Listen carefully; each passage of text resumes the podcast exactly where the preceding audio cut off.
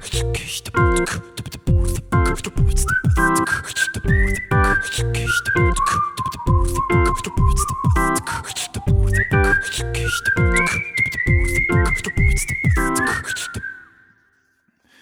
Freunde, hier sind wir wieder, der Airball Podcast. Chris, du musst mir alles versauen. Ich habe ein schönes, ich wollte eigentlich schön anfangen, aber es funktioniert jetzt einfach nicht. Ja, nennen wir es einfach Sicherheitsabstand. Ja, obwohl es eigentlich auch mein erster Satz, der eigentlich an dich kommen sollte, das könnte man auch mit Sicherheitsabstand verbinden, weil meine erste Aussage wäre ja gewesen, Chris, ich kann dich riechen. Okay, nee, kannst du tatsächlich nicht.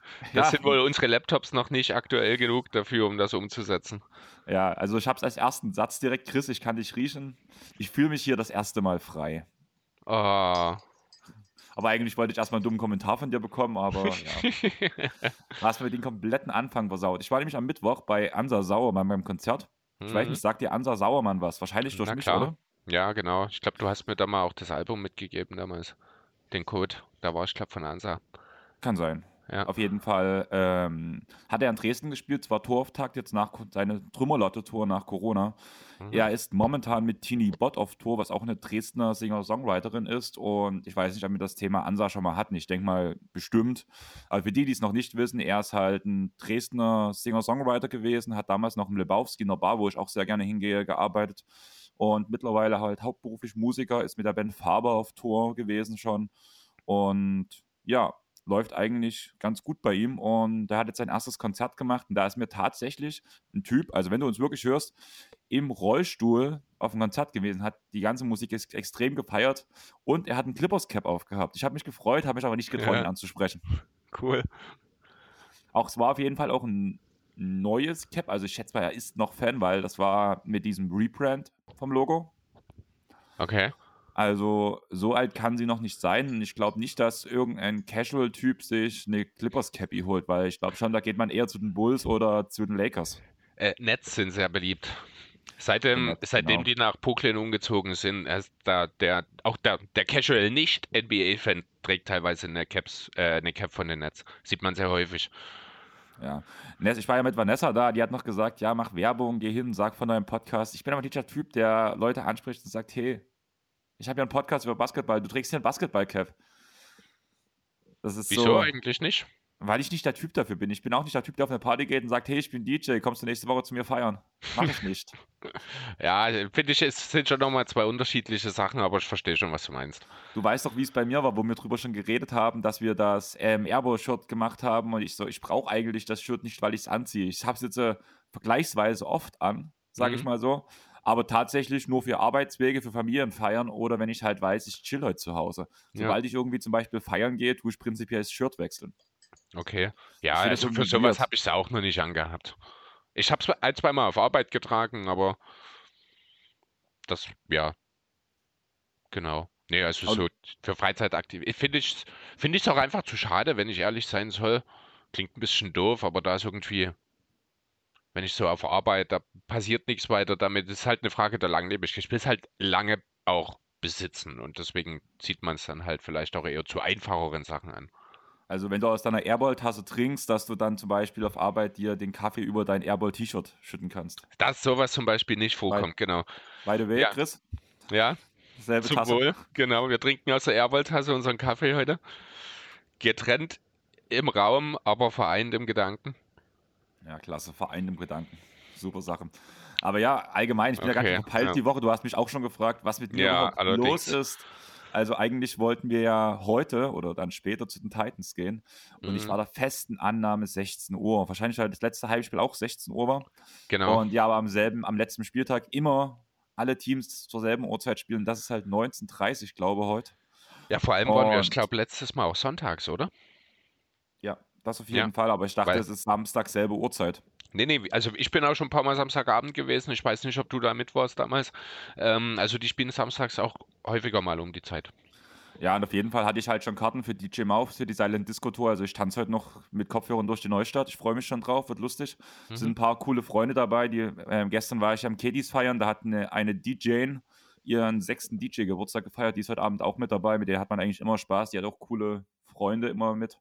Also Das wird schon lustig werden, aber ich hatte halt das Ticket nun schon. Das Ticket liegt jetzt schon seit vier Monaten auf dem Tisch, weil Markus mich damals direkt eingeladen hat. Und ich hatte das einfach nicht im Blickfeld, dass Titans so spät sind, sage ich mal so. Was geht bei dir die Woche? Die Woche war ja. eigentlich eine sehr coole Woche, muss ich sagen. Ich habe jetzt erstmals ja, eigentlich seit Saisonbeginn es geschafft, regelmäßig nachts mal ein bisschen NBA live zu schauen. Ich habe drei Sixers-Spiele diese Woche live gesehen. Das habe ich wirklich die ganze Saison noch nicht geschafft. Ähm, jetzt die, ja, der Arbeitsvertrag macht es möglich, die erste Spätschicht, wo ich wirklich mal wieder nachts ein bisschen mehr machen kann, seit eben Oktober. Und ja, das habe ich genutzt, habe viel Sixers geschaut, bin immer noch der Meinung, super schön anzusehen ist es nicht. Habe damit auch ein bisschen an meinem äh, Biorhythmus ja, zu kämpfen gehabt, wenn dann man eben wirklich jeden Tag bis drei, halb vier oder sowas macht. Aber ja, nee, dadurch, also das war mein Fokus tatsächlich diese Woche. Das habe ich darauf gelegt, wollte wieder mal äh, die Gelegenheit nutzen, wenn es halt von Berufswegen passt, wirklich ein bisschen NBA Live zu schauen. Und das ist mir ganz gut gelungen. Darauf bin ich sehr stolz. Das freut mich auch sehr. Es hat mir auch sehr gefehlt, einfach mal auch weniger im Recap oder sowas zu schauen, weil ich da ja nicht so der ganz große Fan bin. Ja, und dann bin ich, ja, gestern Abend war es dann so, fing es dann an, mir nicht mehr ganz so gut zu gehen. Und jetzt bin ich, meine Tests sind zwar negativ, aber ich dachte, ich gehe lieber auf Nummer sicher, bleib das Wochenende jetzt zu Hause und ja, riskiere nicht, dass ich dich oder sonst irgendjemanden mit einer potenziellen Infektion anstecke. Da ich halt auch häufig zuletzt gehört habe, dass Corona-Tests lange negativ sind und erst später sich als positiv rausstellten bei diesen Schnelltests zuletzt. Hm, also, ich werde, glaube ich, auch sehr böse, wenn ich, ähm, wenn du mich jetzt anstecken würdest, weil ich habe mein Coming Home ja nächste Woche Freitag im Kiddies. Ja. Neben mir ist eine Kiste, das kam von Event, äh, Eventmanagement äh, irgendwas.com wo ähm, kommt gerade nicht auf den richtigen Namen der Seite. Und ich habe mir 17 Konfettikanonen, weil die im Angebot waren, bestellt. Also ich werde das Katie's gut dekorieren. Okay. Ja, nee, also, und das will ich natürlich auch keinesfalls riskieren. Also Hübi wäre der glaube, dank, glaube dankbar, mal abgesehen von dem Umsatz, der halt reinkommt, weil, also gestern war schon extrem voll bei ähm, ähm, Maria. Mhm. Aber wenn man alleine schon, man kann ja mal so ein bisschen von den Facebook-Zusagen beziehungsweise Interessierten darauf schließen, wie viel danach im Endeffekt auch im Club ungefähr mal los ist. Zumindest zum gewissen Prozentsatz kannst du es anschauen, je ja. nachdem, wie beliebt die Veranstaltung ist. Maria war bei gerade mal paar 20 Leuten und es war voll. Und ich bin bei paar 80 Leuten in meiner Veranstaltung. Na dann also, wird's spannend. Ja, also die meisten Leute haben mich schon gefragt, wann sollen sie kommen? Ich habe gesagt, kommt vor 22 Uhr, einfach weil wir hatten, der Zille hatten mir zwei Drittel von dem, was ich jetzt im Katie's habe und in der Zille hatten, habe ich ja schon erzählt, hatten mir Einlassstopp von 23 bis 2. Und ja, lustige Geschichte nebenbei. Mich hat gestern eine neue Barkeeperin im Katie's angequatscht. Und ja, hier, Andreas. Ich so, ja. Ja, wir kennen uns von Tinder. Ich habe dir damals nicht mehr geschrieben. Geil. Sehr gut. Ich weiß nicht, wann damals war. Also ich muss ehrlich sagen, also war eine hübsche, aber ähm, das Gesicht hat mir gar nichts gesagt. Okay. Also überhaupt nicht. Dann habt ihr wahrscheinlich auch nicht besonders lange geschrieben.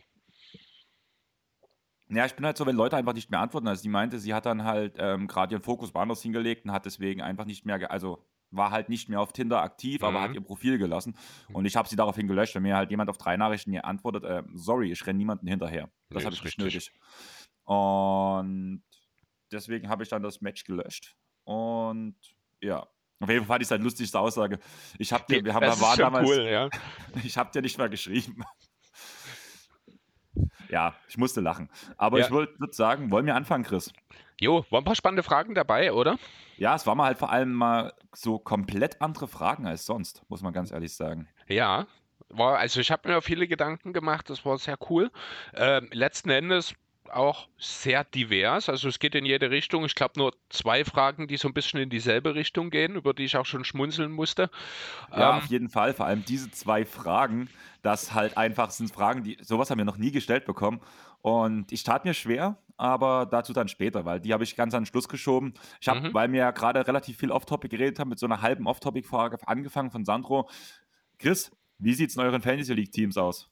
Ja, also ich habe mir tatsächlich nur einen Punkt hingeschrieben. Ziemlich übel. Ähm, ich muss aber auch ganz ehrlich sagen, es ist wieder mein typisches Problem aufgetreten. Ähm, ich habe mir jetzt auch ernsthaft Gedanken darüber gemacht, wie sinnvoll es ist, ob ich nächstes Jahr nochmal teilnehme.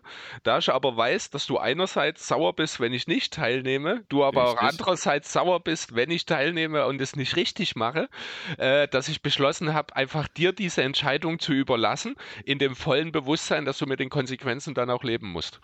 Dann musst du natürlich dabei sein, weil du bist halt einer der Gründer von dieser Liga. Von daher. Okay, aber dann erwarte nicht zu viel von mir. Also ich habe jetzt tatsächlich auch wieder, es ist einfach, ich schaffe es nicht, das in meine Routine einzubauen. Ich habe, als ich diese Frage von Sandro äh, gesehen habe, bis mir direkt erstmal die Fresse eingeschlafen. Ich habe festgestellt, ich war wieder wochenlang nicht drin. Und dann hast du gemerkt, dass du schon aus den Playoffs ausgeschieden bist. Ja, ich glaube, ich bin als Vorletzter, stand ich dann in der Hauptrunde da, wenn mich nicht alles täuscht. Äh, ich bin dann aber auch direkt erstmal nicht reingekommen. Also Yahoo hat mich da nicht ein einloggen lassen. Ich habe das ein paar Mal probiert, dann hatte ich Schnauze voll. Den Tag danach war ich dann drin. Äh, aber da war natürlich trotzdem eh schon alles zu spät. Ja. Also ich Also werde da nie gut drin werden, aber ich, wenn du das möchtest, nehme ich natürlich weiter teil und tu mein Bestes, auch wenn das nicht viel ist. Ja, dann hole ich mir halt die einfachen Punkte gegen dich immer. Ist doch ganz gut. So wie die Also- anderen auch, außer Lars. Ja. Also bei mir lief es eigentlich ganz gut. Man muss halt sagen, ähm, unsere Liga ist eine Head-to-Head-League. Und da habe ich auf Platz 1 abgeschlossen. Dadurch habe ich jetzt in der ersten Playoff-Runde eine Wildcard. Habe hab viereinhalb Punkte Vorsprung vom zweiten zu Sandro. Also Sandro, du bist ja auch in der Liga drin, deswegen weißt du, wie es in Chris seiner einzigen Fantasy-League aussieht. Da bist, Ja, du Platz, da bist du Platz 10, was auch nicht viel besser ist. Ich gucke jetzt gerade parallel doch mal rein. Jetzt bin ich, ja, weil, als du sagte, ja klar, Sandro ist ja auch mit drin, der weiß es ja eigentlich. Wahrscheinlich wollte er mich hier ein bisschen dissen. Das hat er auch verdient. Ich habe ihn auch ganz schön gedisst zuletzt. Äh, ähm, ja gut, so viel besser als ich steht er tatsächlich nicht da. Genau, ich bin 13. und Sandro ist auf 10 und du bist ja erwartungsgemäß weit oben. Ja, Platz 1 halt. Ja, genau. Und Sandro ist gerade mal 13 Punkte vor dir und ich bin 49 Punkte vor dir. Okay, wie geht es jetzt weiter hier eigentlich mit Playoffs oder so? Genau, du hast jetzt, du bist ausgeschieden, deswegen siehst du auch gerade einen Playoff-Baum nicht, würde ich Ah, sagen. ja, enjoy- Enjoy your first round vacation while others wait for the opportunity to be crushed by you. genau, also nutzt dein freies Wochenende oder deine, deine, ja, dein Urlaub, während andere darum kämpfen, um von dir zerstört zu werden. Sehr schön, sehr gut. Danke, Yahoo, dafür. Made wird wahrscheinlich day. nicht passieren. Wahrscheinlich nicht, nein.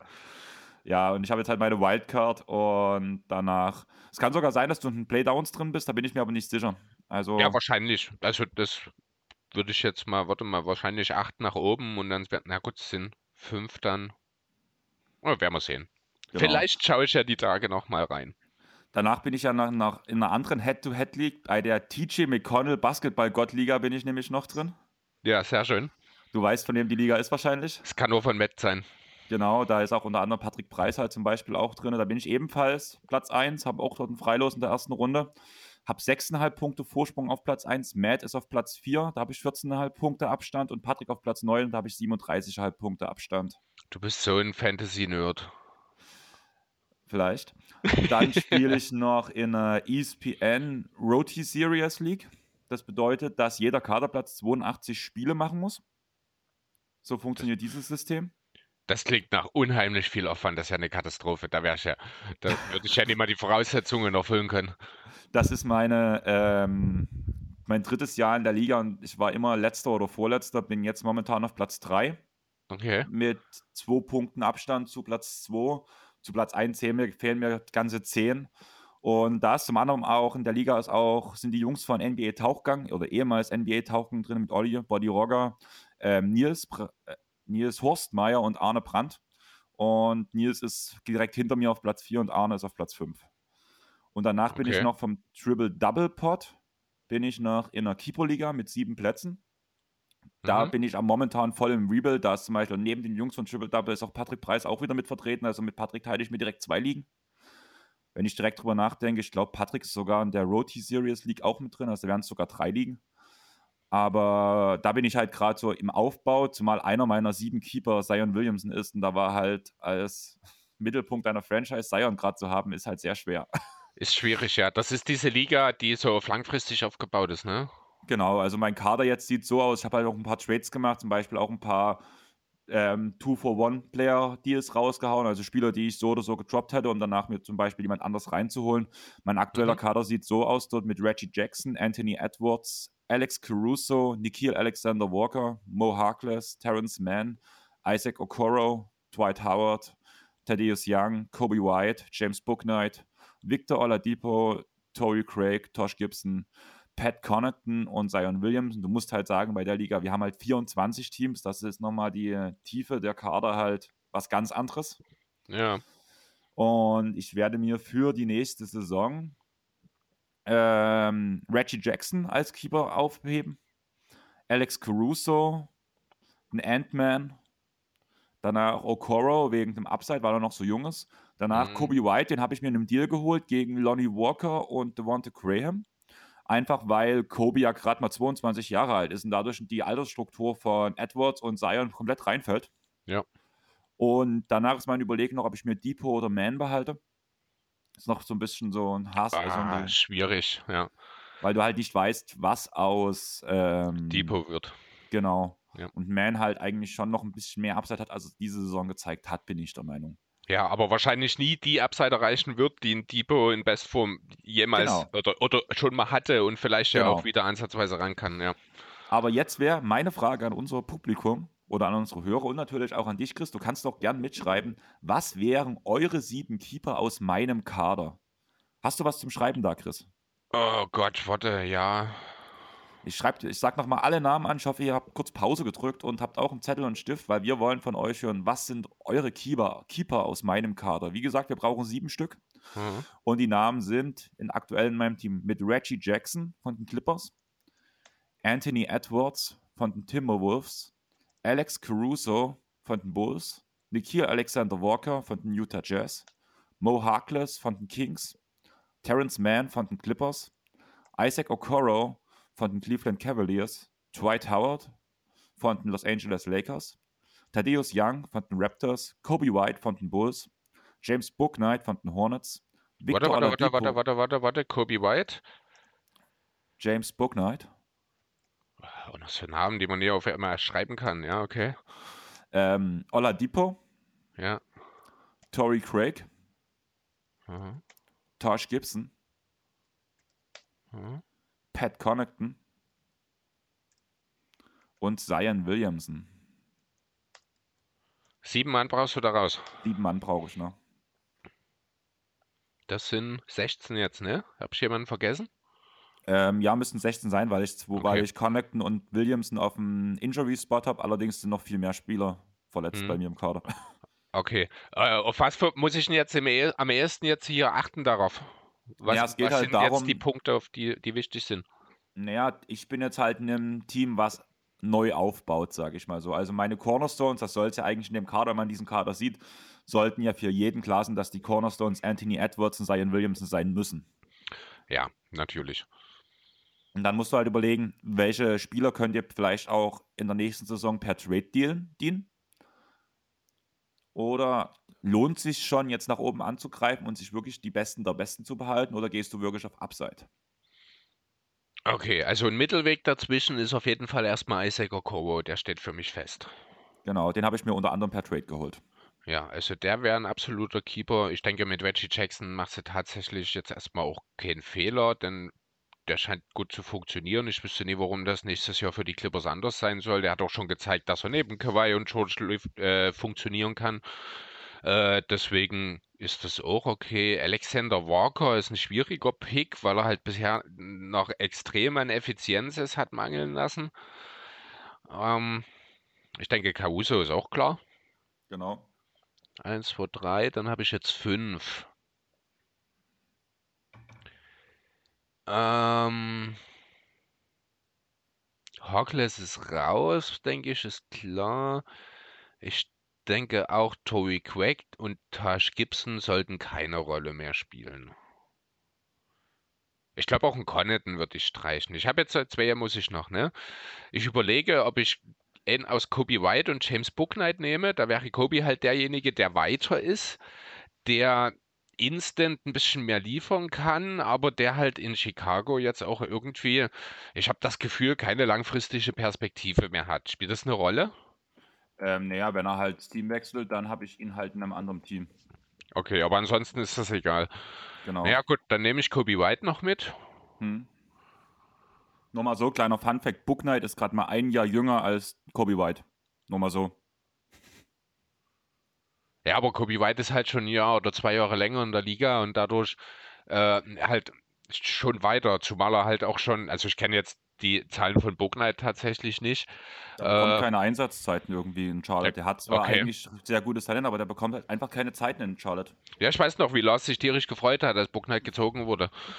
Ähm, ja, nee, und dann würde ich als letztes tatsächlich jetzt, ja, so wie du tatsächlich, zwischen Depot und Man am letzten Punkt stehen. Also ich hätte Jackson, Edwards, Caruso, Isaac Okoro, Kobe White, Zion Williamson und dann eben Oladipo oder Terrence Mann.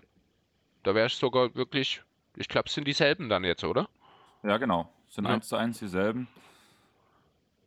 Depot ist halt im selben Alter wie Jackson, muss man halt wirklich sagen. Ist halt schon ein ganzes Stück weiter.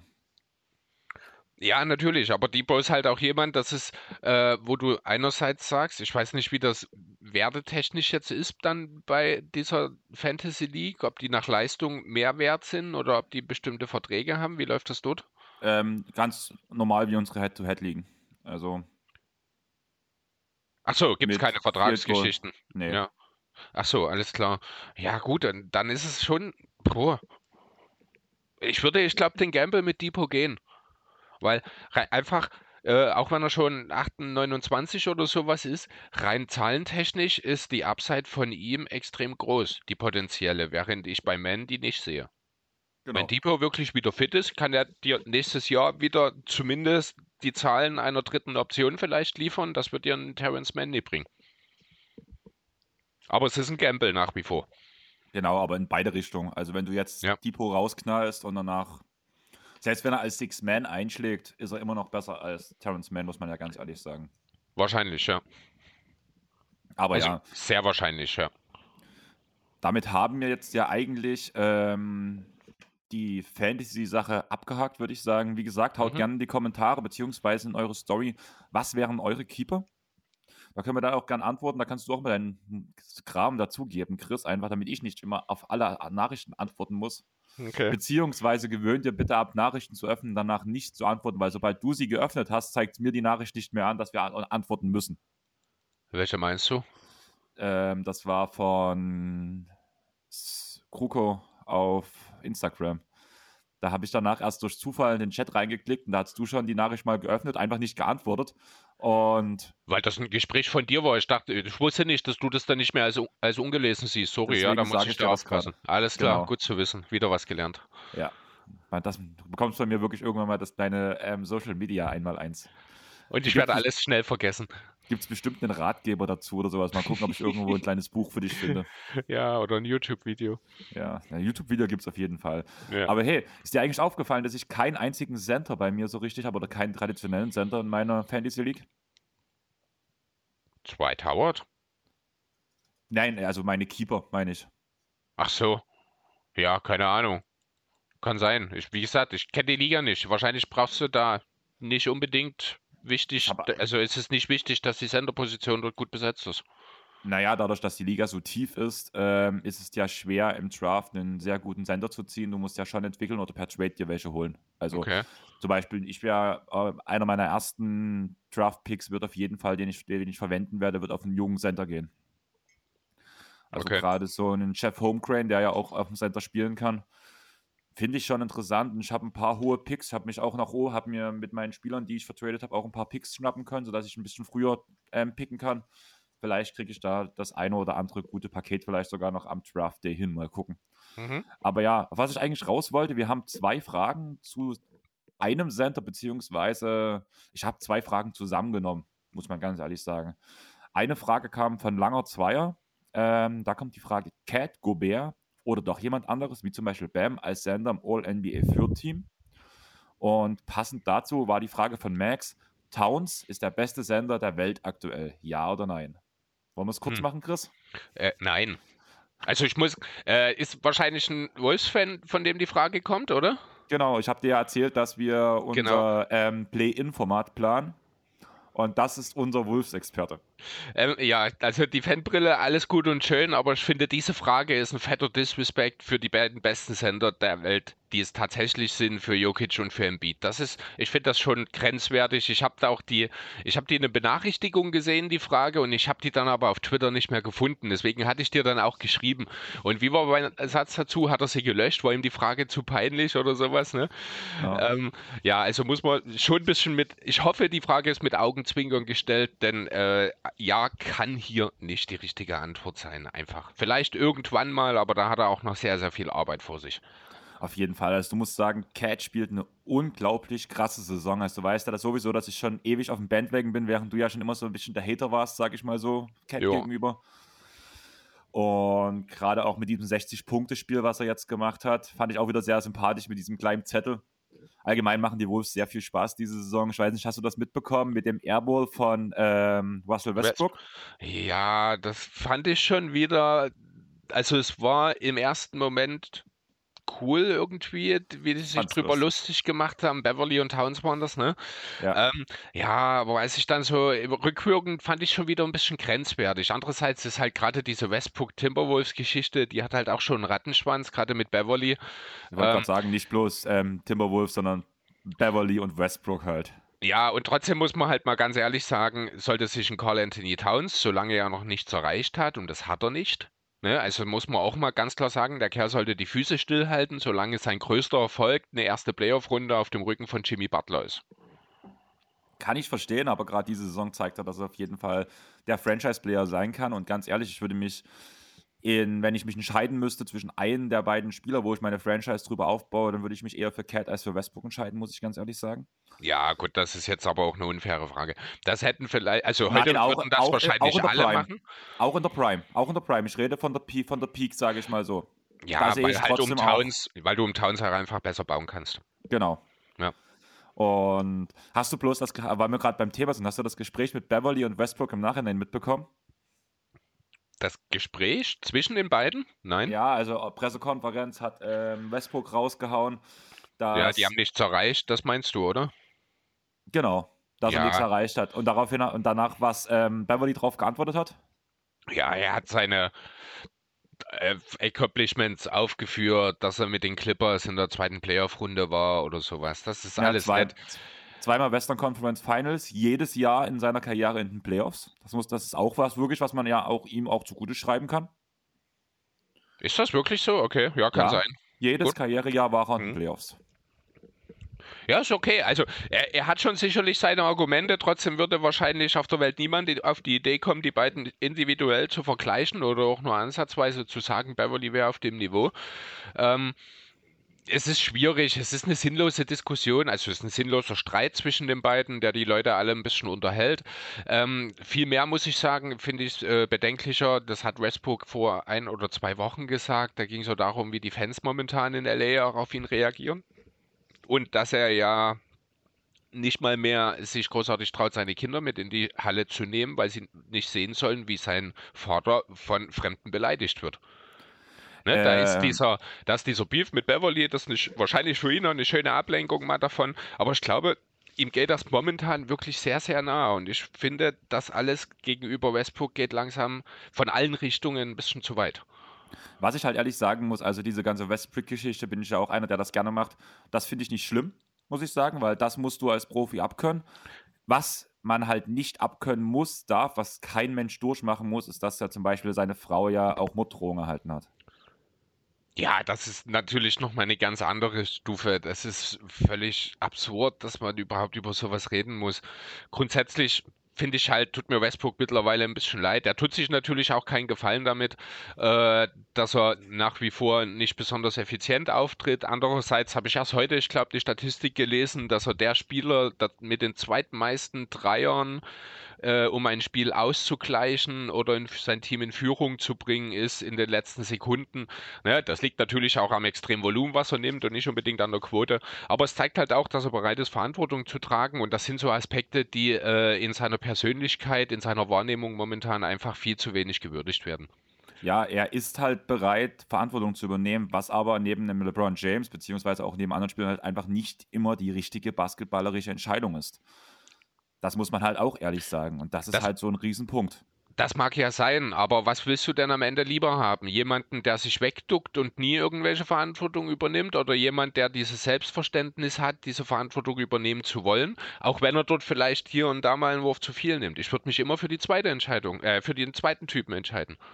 Ja, aber man merkt so einfach, dass ähm, Westbrook an, einfach mal anders spielen muss mittlerweile, weil so funktioniert es halt nicht. Ich habe mich schon ein bisschen gefreut. Die haben jetzt ja letzte Nacht, also für euch, wir nehmen gerade Samstag auf. In der Nacht von Freitag auf Samstag haben ja die Lakers gegen die Raptors gewonnen in Overtime. Mhm. Und Westbrook hat ein ganz gutes Spiel Ja, und dank LeBron James, Westbrook-Dreier. und LeBron James hat danach bloß getweetet, Hey Haters und hat ein Bild von Westbrook, wie er den Dreier feiert, reingestellt, darunter gemacht. Fand ich sehr sympathisch, also musste ich auch sagen, ich Ja. bin auch nicht der größte LeBron-Fan, ich bin auch, wie alle wissen, nicht der größte Westbrook-Fan, aber gerade auch mit dieser Geschichte, was du auch gerade erzählt hast, dass er halt gerade so viel Hate abbekommt, muss man zumindest auch die positiven Sachen würdigen, wie zum Beispiel dieses Ende von dem Spiel, wo halt Westbrook wirklich mal gut getroffen hat und die richtige Entscheidung getroffen hat, das richtige Play gemacht hat, vielleicht auch das bisschen Wurfglück gehabt hat.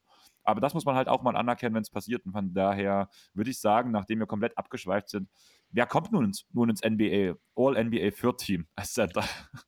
Ja, äh, finde ich, gibt es nicht so richtig viele Optionen. Also für mich kann das Ich habe drei. auch, also für mich kann das nur Gobert sein. Also für mich gibt es halt nicht wirklich eine Für Option. mich, ist es, für mich ist es Cat. Da Weil fehlt mir der Teamerfolg. Da fehlt mir immer noch, da, also da ist Utah immer noch viel de deutlich höher einzuschätzen. Dafür ist der, dafür ist die, der Effekt, den Cat auf das Team hat, wenn er spielt, äh, auch nicht so entscheidend wie der, den Gobert für die Jazz hat. Also Gobert ist wichtiger, finde ich, immer noch für die Jazz, als es Cat für die Timberwolves ist. Dazu steht Utah besser da. Ähm, wie wichtig Gobert ist, haben wir gesehen im Dezember. Insgesamt sind äh, beide Teams ohne die jeweiligen Sender negativ. Äh, Gobert hat ein paar Spiele weniger gemacht. Utah hatte dort mal einen 5-Sieges-Streak ohne ihn Anfang Februar. Dadurch stehen sie nur 7 zu 8 da. Aber ich glaube, das ähm, ist nicht unbedingt das echte Bild, was die Jazz ohne Gobert abfangen, äh, abgeben, weil einfach dort, es wurde ja in den letzten Wochen auch häufig geschrieben und drüber geredet, ohne ihn hat dieses Team eigentlich keine Möglichkeiten, defensiv irgendwas auszurichten. Während die Timberwolves, ganz kurz noch, ich hab's gleich, äh, auch ohne Cat offensiv in der Lage sind, Spiele erfolgreich zu gestalten. Und das ist im Endeffekt der Punkt, wo ich sage, Gobert geht hier ganz klar über Cat. Ähm, ich verstehe dich. Ich habe mich im Endeffekt dafür auch entschieden. Ähm, wo haben wir die Timberwolves vor der Saison gesehen? Ich war ja sowieso ein bisschen optimistisch, aber du, ich habe dich ja die Timberwolves ganz schön hochreden lassen, sage ich mal so, wo wir unsere Season Preview gemacht haben. Ja. Da war ich ja sowieso ein bisschen optimistischer, sage ich mal so. Und ich war auch optimistischer als der Großteil, aber im Endeffekt haben alle die ähm, Wolves weiter hinten gesehen und die Jazz weiter vorn. Danach ist die nächste Frage für mich, wer ist eigentlich der beste Spieler der Utah Jazz? Ist es Donovan Mitchell oder Rudy Gobert? Was halt auch so eine Frage ist. Während Ja, Cat die ganz ja. klare Nummer 1 ist, auch vor Edwards noch die ganz klare Nummer 1. Oh, ist das sowohl- wirklich so? ja. Da, oh, da habe ich meine Zweifel. Also ich habe nicht so viel äh, gesehen von den Timberwolves. Ich werde auch nie anfangen, besonders viel Timberwolves zu schauen. Ähm, aber die, ich glaube, in der öffentlichen Wahrnehmung hat sich das schon ein bisschen geändert, würde ich behaupten wollen. Finde ich nicht. Ich finde halt, Edwards macht halt mehr, weil traditionell ein Guard halt auch einen Ball viel mehr in der Hand hat als ein Center, muss man ganz ehrlich sagen. Auch wenn das so ein Center wie ein Joel Embiid oder ein ähm, Carl Anthony Towns ist. Mhm. Und, aber trotzdem der effizienteste Spieler, der klar beste Spieler, der die meisten Stats, äh, die besten Stats auflegt, der das beste Plus-Minus-Rating des gesamten Teams, ist halt ganz klar Cat. Er ist mit Abstand der beste Spieler in dem Team. Ein äh, wirklich Punkt Effizienz. Ja, dieses Jahr einen Riesenschritt in der Verteidigung gemacht, muss man ganz ehrlich sagen. Auch wenn jetzt äh, nach dem krassen Saisonstart in der Defense der Wolves das langsam wieder ein bisschen abflacht, weil man die ein bisschen so aus der Reserve gelockt hat, weil man halt weiß, wie die Timberwolves mittlerweile verteidigen. Aber trotzdem macht äh, macht Cat eine gute Aufgabe und das sieht man halt vor allem, wenn man die Spiele guckt. Okay, äh, ich gucke jetzt gerade parallel mal kurz rein. Mir war jetzt mal wichtig zu schauen, wie die Usage-Raten tatsächlich der beiden verteilt sind. Ähm, da stehen wir mit 28,1 bei Towns und 26,6 bei Edwards. Sie sind also doch sehr nah beieinander. Der dritte im Bunde, D-Locker mit 25,3 dort dahinter. Ähm, ja, das passt schon soweit. Jetzt ist mir auch gerade eben erst klar geworden, dass Towns tatsächlich sechs Jahre älter ist als Edwards. Hm. Dass die so weit auseinander, also so weit auseinander, bei Jahren klingt auch krass, aber ich habe gedacht, die sind näher beieinander. Ähm, ja, gut, mag vielleicht noch das Team von Towns aktuell sein. Ich kann auch deine Argumente verstehen.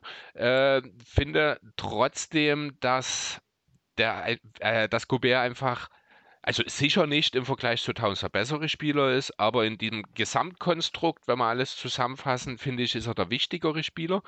Äh, und um noch ein Wort über Bam Adebayo zu verlieren, der natürlich auch durchaus seine Rolle in dieser Konversation spielen kann, muss ich sagen, dass zum einen Miami ohne ihn viel zu erfolgreich ist.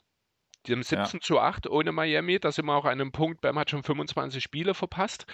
Ähm, das liegt sehr natürlich daran, äh, ja, an der Undrafted Army der Heat, angeführt von in dem, auf den großen Positionen Omar Yurt Ähm, dafür ist sein Einfluss, wenn er spielt, in den Minuten zwischen, also Bam auf der Bank und Bam auf dem Feld, der ist größer als bei Gobert und Cat sogar. Also der On-Off-Wert von ist bei 5,7, Gobert kommt 5,2, Cat 4,8. Das sind auch äh, Clean in the Glass Werte, also ohne Garbage Time. Okay. Ja, aber trotzdem fehlen hier Bam einfach zum einen die Spiele und äh, ist die Heat ohne ihn zu erfolgreich, als dass er hier wahrscheinlich große Stimmen abstauben wird. Ein anderer Spieler, den ich, über den ich noch kurz nachgedacht habe, aber dem auch einfach die ähm, Spiele fehlen, ist Draymond Queen, muss man ganz ehrlich sagen. Zumindest müsste man ihn in die Konversation reinbringen. Ja, müsste man wahrscheinlich auch tatsächlich dieses Jahr als Sender sehen, da ja Weißmann bisher noch nicht gespielt hat, ist Queen dort der Sender, ja. Das gab ja immer so die Diskussion in den letzten Jahren ein bisschen. Aber genau. ja, stimmt. An ihn habe ich tatsächlich nicht gedacht, einfach weil er jetzt äh, erst vor kurzem wieder zurückgekommen ist. Und wenn wir gerade bei den großen Leuten sind, wollte ich dich mal fragen, was deine Meinung eigentlich jetzt genau zum Timelord ist. Können wir vielleicht in seiner Peak von einem All-NBA Viert Team Center reden, beziehungsweise vielleicht von einem All-Defense-Player? Oh, also, ja, gute Frage. Ähm, der Timelord bringt doch viel mehr mit, als ich noch vor ein Jahr oder anderthalb Jahren gedacht hätte. Da habe ich ihn noch mehr als wirklich rein Wimrunner äh, gesehen, der über seine Athletik kommt. Aber jetzt unbedingt noch einen konstanten Wurf entwickeln wird, weiß ich nicht. Dafür hat er sich im Passing extrem weiterentwickelt. Ist ein sehr kluger Verteidiger. Hat auch schon gegen Embiid ein paar gute Possessions gespielt. Also ähm, ja, also er wird sicherlich mal also ist jetzt nicht unbedingt vergleichbar von der Art und Weise her, aber so ein Yusuf Nurkic in seiner besten Zeit in Portland, so das ist das Leistungsniveau, wo ich einen Robert Williams sehe. Also schon ein All-Star. Also Borderline also All-Star mindestens, ja. Aber du meinst jetzt schon mit einem anderen Skillset. So ja, ja, mir geht es nur um das Leistungsniveau okay. an sich, nicht um die Art und Weise. Weil ich muss halt sagen, gerade mit seiner Defense-Leistung in einem All-NBA-Team könnte ich mir, äh, All-Defense-Team könnte ich mir schon vorstellen, muss ich sagen. Durchaus, könnte durchaus äh, mal sein. Vielleicht nicht unbedingt im Fürst, weil dafür gibt es einfach zu viele gute Defensivcenter. Wenn ich da auch beispielsweise an einem Adebayo denke, die auch in derselben Zeitschiene unterwegs sind. Ähm, aber ja, also eine All-Defense-Nominierung in irgendeiner Form kann ich mir durchaus vorstellen und wie gesagt, auch durchaus mal ein All-Star. Weil er halt okay. halt mit seiner Spielweise auch die Leute mitnimmt. Genau, also ich muss halt wirklich sagen, alleine schon durch seine Athletik, muss man ganz ehrlich sagen. Ja. Also selbst die Andre Jordan hat es auch geschafft und Robert Williams hat ein viel größeres Ceiling als die Andre Jordan. Ja, aber die Andre Jordan hatte auch Chris Paul an seiner Seite. Der macht einen Bismarck Biombo zu einem ja, NBA 14 Auch wieder wahr. Aber ich würde sagen, wenn wir gerade sowieso bei großen Spielern sind, würde ich direkt zu der Frage von Crowflow gehen. Und er fragt, wie viel Impact kann Ben Simmons haben? Das ist dein Sprung zu große Spieler? Ja, er ist groß für seine Position. Ja, okay. Ach komm, ich wollte irgendwelche Übergänge machen, komm. Ja, nee, ist okay. Ich habe jetzt nur mit der anderen Frage gerechnet. Ähm, willst du erstmal was dazu sagen, vielleicht? Ähm, ja, also die erste Frage ist, was kann, äh, was für einen Impact wird er bringen, beziehungsweise kann er bringen? Das kann von null sein, weil er kein einziges Spiel für diese Saison für die Netz macht. Zu, es wird nicht ganz funktionieren, weil es schwierig ist, nach so einer langen Pause sich direkt auf NBA All-Star-Niveau zu bewegen. Zu, es klickt. Und wenn wirklich er sein, ich kann mir das sehr, also ich kann mir sehr gut vorstellen, dass diese, dass Ben Simmons in diesem Kader überragend gut funktioniert, muss ich ganz ehrlich sagen. Ja. Ich finde diesen Fit so genial, weil du hast mit Ben Simmons einen der besten Perimeterverteidiger, der danach auch noch, vor allem wenn Kyrie spielt, ähm, Kevin Durant Last abnehmen kann in der Offense. Und danach kann sich ähm, Durant in der Verteidigung halt mehr auf die Rim Protection organisieren. Damit hast du einen der besten Perimeter Defender zu einem der besten Rim Protector in der Defense. Während du in der Offense mit Kyrie und mit Durant Spieler hast, die gedoubled und getribbelt werden müssen, sodass du sogar, bin ich der Meinung, ein Ben Simmons mit einem Andrew Drummond zusammen spielen kannst. Einfach weil du so krass auf Kyrie und Durant verteidigen musst. Also es gab nie einen besseren Kader für Simmons, wie jetzt gerade die Nets haben, muss ich ganz ehrlich sagen. Solange du halt die ganze Zeit NKD an der Seite hast, einen Kyrie, einen Zeph, einen Patty oder sowas, du hast nur Spieler, du kannst eine Five-Out, äh, eine Four-Out-Offense spielen und blöd gesagt das Bucks-Schema übernehmen in der Offense, bloß dass Ben Simmons einen Janis gibt. Ja. Nur, dass du nochmal bessere Schützen hast. Ja, genau. Also du hast eigentlich sehr schön zusammengefasst, äh, wenn er fit ist. Die, die Frage war ja jetzt nicht zwingend auf, also so habe ich sie zumindest nicht verstanden, auf diese Saison gemünzt, sondern allgemein einfach, wie viel Impact kann er haben. Äh, wenn er fit ist, kann er maximalen Impact wirklich auf diese Netz haben. Ähm, das ist das perfekte Team für ihn. Ähm, er kann den Playmaker wirklich geben. Niemand forciert ihn dazu, irgendwelche Würfe zu nehmen, denn dafür ist Kyrie da, dafür ist KD da, dafür sind Mills und Curry da und Aldridge nicht zu vergessen. Ähm, genau, also er kann ganz in Ruhe wirklich den Ball verteilen, da wird ihn keiner Druck machen, er kann seine Stärken im, äh, in Transition ausspielen, damit dann auch trotzdem zu seinen Punkten kommen, denn das darf man auch nicht vergessen. In Transition ist Ben Simmons einer der effizientesten Spieler auch für die Sixers immer gewesen. Ähm, es wird nicht weiter ins Gewicht fallen, dass er eben nicht so viel werfen will unbedingt, weil eben die Spieler neben ihm das abdecken können. Dazu bringt er eine ja durchschnittliche Defense, allein wahrscheinlich sogar jetzt mit seiner reinen Präsenz, wenn er fit ist, auf dem Top 10, vielleicht sogar Top 5 Niveau, weil ah, er direkt zu weit. Ja, na, pass mal auf, ähm, wenn er nämlich den besten Gegner Richtung Guard oder Wing verteidigt, dann hast du auf einmal unheimliche Freiheiten für einen Kevin Durant, der äh, defensiv noch effektiver arbeiten kann. Du hast die Möglichkeit, einen Drummond dazuzustellen und die, Line, äh, die, die Zone einfach dicht zu machen. Du hast die Möglichkeit, theoretisch mit einem Simmons und KD Frontcourt zu verteidigen, beziehungsweise würde halt, wie gesagt, Simmons viel dann den gegnerischen Guardflügel, der am Ball ist, äh, verteidigen.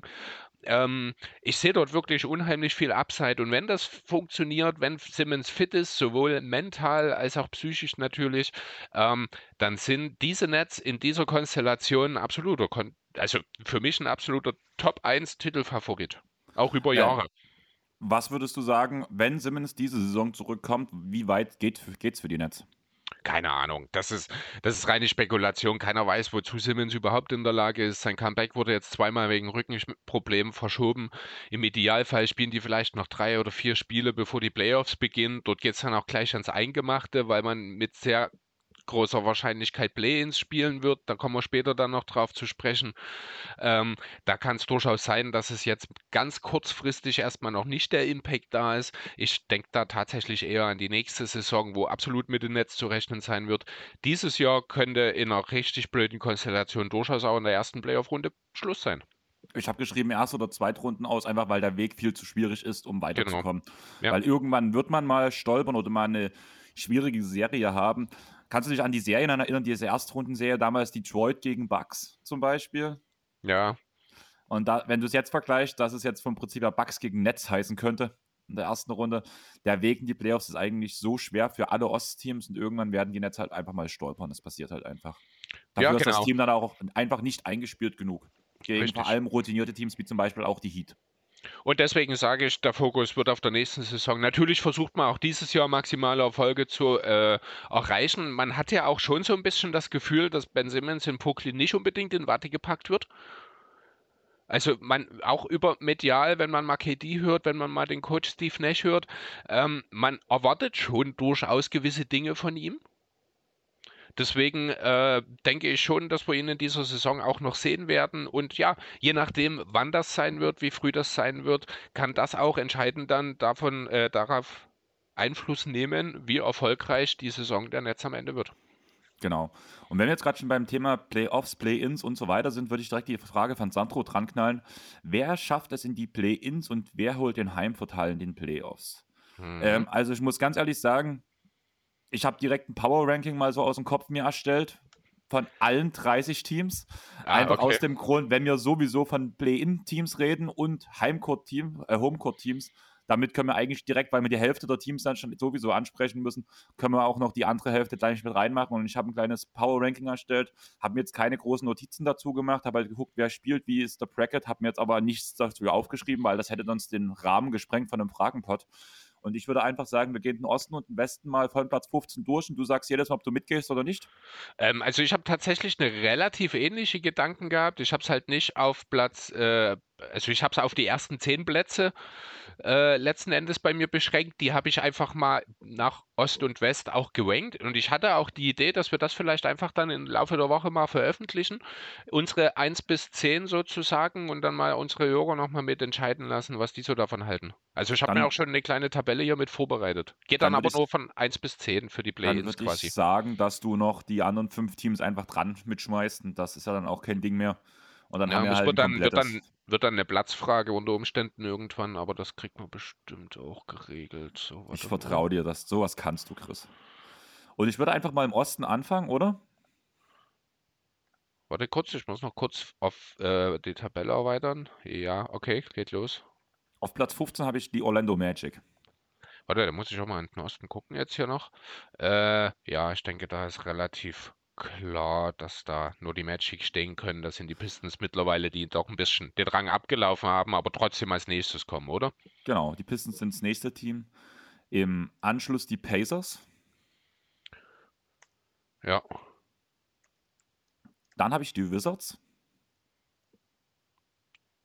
Mhm. Also ich habe jetzt tatsächlich, wie gesagt, äh, 11 bis 15, das, was keine Play-ins sind, habe ich jetzt nur am Rande. Ich gucke mal nochmal mit drauf. Ein, zwei habe ich mit erwähnt, wenn sie noch in der Nähe waren. Aber ich glaube, im Osten gab es auch keine Nicht-Playoff-Teams, die noch in der Nähe waren. Ne? Von daher passt Genau. auch. Und auf Platz 11 habe ich dann die Knicks, weil ich einfach sage, so wie Tipps ist, wird er trotzdem versuchen, jedes Spiel zu gewinnen, was wahrscheinlich bei den Wizards dann auch irgendwann abgeschenkt ist, weil das dann auf die nächste Saison sich vorbereiten soll. KP wird ja sowieso schon je, gefühlt jedes zweite Spiel ähm, geschont, weshalb da der Fokus auf der nächsten Saison liegt. Bradley Beal ist schon out of season, von daher sehe ich die Knicks halt ein bisschen vor den Wizards noch, muss ich sagen. Ja. Dann habe ich auf Platz 10 die Hornets. So, jetzt muss ich noch mal ganz kurz nachfragen. Also du hast ja jetzt, das wird mir jetzt gerade erst klar, von äh, Power Rankings gesprochen. Ich habe jetzt mehr wirklich, ich habe eine Tabelle, wie ich sie erwarte, wie sie am Ende der Saison aussehen wird. Weil das ist ja das, was Satro gefragt hat. Genau, ist bei mir Ja? so. Ja, vom okay, gut. Saison. Alles klar, gut. Wollte ich nur noch mal klären. Ja. Nee, dann passt das so. Da muss ich jetzt mal kurz. Jetzt geht mir langsam der Platz auf meinem Laptop aus. So. Wo ist er hier? Okay. So, auf 10 im Osten habe ich die Hawks stehen. Da habe ich die Hornets stehen. Ich weiß, Collins ist raus, Trey Young spielt gerade nicht viel, aber so richtig läuft es bei den Hornets trotzdem nicht. Man verliert wesentlich mehr, als dass man gewinnt. Die Hawks sind auf dem Aufwärtstrend. Ich sehe Okay. wirklich die Hornets auf Platz 10. Charlotte habe ich auf 9 dann. Also haben wir das bloß gedreht. Also hast du Atlanta dann auf 9, ja, Genau. genau. Also so viel Spielraum, glaube ich, ist da allgemein auch nicht mehr da. Auch wenn wir auf die anderen beiden schauen, die dann potenziell in die Play-ins gehen, da geht es dann letzten Endes, ich glaube, ja, Brooklyn hast du bestimmt auch auf 8 stehen, oder? Genau, und die Cavs auf 7. Die, da ging es, ich glaube noch, genau, die spielen diese gleiche Bilanz. Also ich hatte das gestern gemacht. Ich weiß jetzt nicht, ob beide oder eins von beiden Teams gespielt hat diese Nacht. Toronto hat Ähm, gegen die Lakers verloren. Ach so, ja, na klar, das hatten wir vorhin schon. Dann sind die Cavs jetzt quasi ein halbes Spiel vor den Raptors, aber ich habe auch im direkten Duell, ich glaube, da spielen sie auch noch eins, weil auch die Raptors einen leichteren Spielplan haben, bin ich hier auch auf sieben Play-ins Cleveland und Toronto schnappt sich den letzten Playoff-Platz. Genau. Dann habe ich die Bulls auf Platz 5. So, warte, ich muss ein bisschen mitschreiben hier, mach nicht so schnell. So, Toronto 6, Cleveland 7, auf 5 die Bulls. Ja, genau. Okay, siehst du auch so, sehr gut. Ja, auf Platz. Span Ja. Spannende Statistik zu den Bulls. Ich glaube, gegen Teams, die äh, eine ähnliche oder bessere Bilanz haben als man selbst, steht man mit 2 zu 14 oder 2 zu 16 aktuell da. Also gegen Top-Teams holen die Chicago Bulls nichts. Deswegen glaube ich auch nicht, dass sie auch noch eine Chance haben, weiter nach vorn zu kommen. Allerdings muss man halt wirklich sagen, dass Caruso jetzt ja wiederkommt. Ball soll ja wahrscheinlich auch irgendwann zurückkommen vor den Playoffs noch. Und am Anfang der Saison hat man die Top-Teams ja schon geschlagen. Da hat man ja diese zwei Nein. Siege geholt. Also, ja, gut, okay, ja, diese zwei Siege, gut. Ähm, ich glaube trotzdem nicht, das habe ich aber auch schon während der Saison ein paar Mal gesagt, in den Playoffs wird für Chicago schnell Schluss sein. Wenn man jetzt tatsächlich auf 5 zu äh, Ende spielt und nicht mehr den Heimvorteil hat, fürchte ich sogar, ist in der ersten Runde Schluss. Zumal, wenn es in der ersten Runde wie bei mir laut meiner Tabelle gegen Philly geht, weil ich Philly bloß auf Platz 4 sehe. Philly habe ich auf drei. Ich glaube nicht, dass die Celtics noch an Philly vorbeigehen. Ich glaube aber auch nicht, dass Philly viele Ambitionen hat, näher an, also noch weiter nach vorn zu gehen. Ich finde halt, man merkt halt, dass Harden immer noch nicht ganz fit ist. Wird ja ab und zu doch mal gerestet jetzt. Ich hatte jetzt mal ein Spiel irgendwie, wo er Pause gemacht hat, wenn ich mich nicht ganz täusche. Ja, das war aber geplant, weil er halt noch genau, Genau. im Rahmen, das war ein Back-to-Back, ich glaube auch. Genau, das ist die halb so Back-to-Backs wild. wurde Mhm. allgemein geschont. Ja. Dazu ist der Spielplan der Celtics leichter als der von Philly. Und. Also guckst du gerade? Nee, alles gut, ich höre so. zu. Du hast so skeptisch geguckt, deswegen. Nee, ich habe auf meine Unterlagen, meine Notizen so. gerade geguckt. Und danach mit dem aktuellen Lauf, die Celtics sowieso die beste Defense der Liga, nachdem man so schwach vor allem gestartet ist, auch defensemäßig in der Saison und mittlerweile danach den Turnaround geschafft hat, mittlerweile die, auf die ganze Saison sogar die beste Defense der Liga spielt, muss man das schon einfach irgendwo hochhalten und deswegen sehe ich sie halt noch an, den, an Philly vorbeiziehen, aber auch einfach bloß aus dem Grund, weil ich halt denke, dass halt Harden noch seine Minuten frei bekommt, beziehungsweise man vielleicht auch mal einen Joel Embiid schonen müsste. Ja, schauen wir mal. Also das kann alles durchaus passieren. Ich denke am Ende, dass es so bleibt, wie es halt jetzt gerade ist, Philly 3, Boston 4. Wenn sich das noch tauscht, äh, bin ich nur bedingt traurig darüber, denn wenn ich ehrlich sein soll, spiele ich lieber gegen Chicago als gegen Toronto in der ersten Playoff-Runde. Von daher wäre ich da nicht traurig drüber. Ähm, Miami oder Milwaukee? Äh, Milwaukee Platz 2, Miami Platz 1. Ja, da sind wir uns auch wieder einig. Miami wird das durchziehen. Ähm, so viele Ausfälle, so viele noch nicht Abgestimmtheiten und trotzdem souverän vorneweg. Ich sehe überhaupt keinen Grund, warum sich das jetzt noch mehr ändern sollte. Genau, gebe ich dir vollkommen recht. Und damit würde ich sagen, springen wir direkt in den Westen rüber. Und da habe ich auf Platz 15 die Houston Rockets mit Abstand zu den Thunder. Relativ groß, also von daher, da wird sich auch nichts mehr ändern. Warte, ich muss erstmal in den Westen springen. Wie gesagt, die letzten Positionen habe ich ja nicht mitgemacht. Da muss ich noch mal ein bisschen mit reinschauen. Aber ja, Houston ist klar an letzter Stelle. Das, da muss man nicht drüber reden. Dann auch die Thunder, gibt es eigentlich keine Diskussion. Nee, darf's, also kann ich. Ich würde OKC wirklich gerne weiter oben sehen, weil ich die sehr unterhaltsam finde und die sehr gut anzusehen sind teilweise, aber das ist, die sind einfach nicht besser. Danach Genau. wird es dann schon, auch Sacramento auf 13 kann man, denke ich, so stehen lassen. Okay, nein, ich denke, dass die Kings haben noch Ambitionen, Wobei, die wollen noch Ja, nach stimmt, vorn. man, man kann die Blazers noch ne, äh, weiter runternehmen, oder? Genau, ich habe die Blazers Ja. auf Platz 13. Ja, stimmt, da hast du recht, das ist okay. Da habe ich, weil Portland hat äh, den allerleichtesten Spielplan aller Teams, die Ja. noch übrig sind. Deswegen habe ich da so ein bisschen äh, überlegt, ob sie, Anthony sie auch nur. Simon, Anthony Hm? Simons ist mindestens zwei Wochen raus.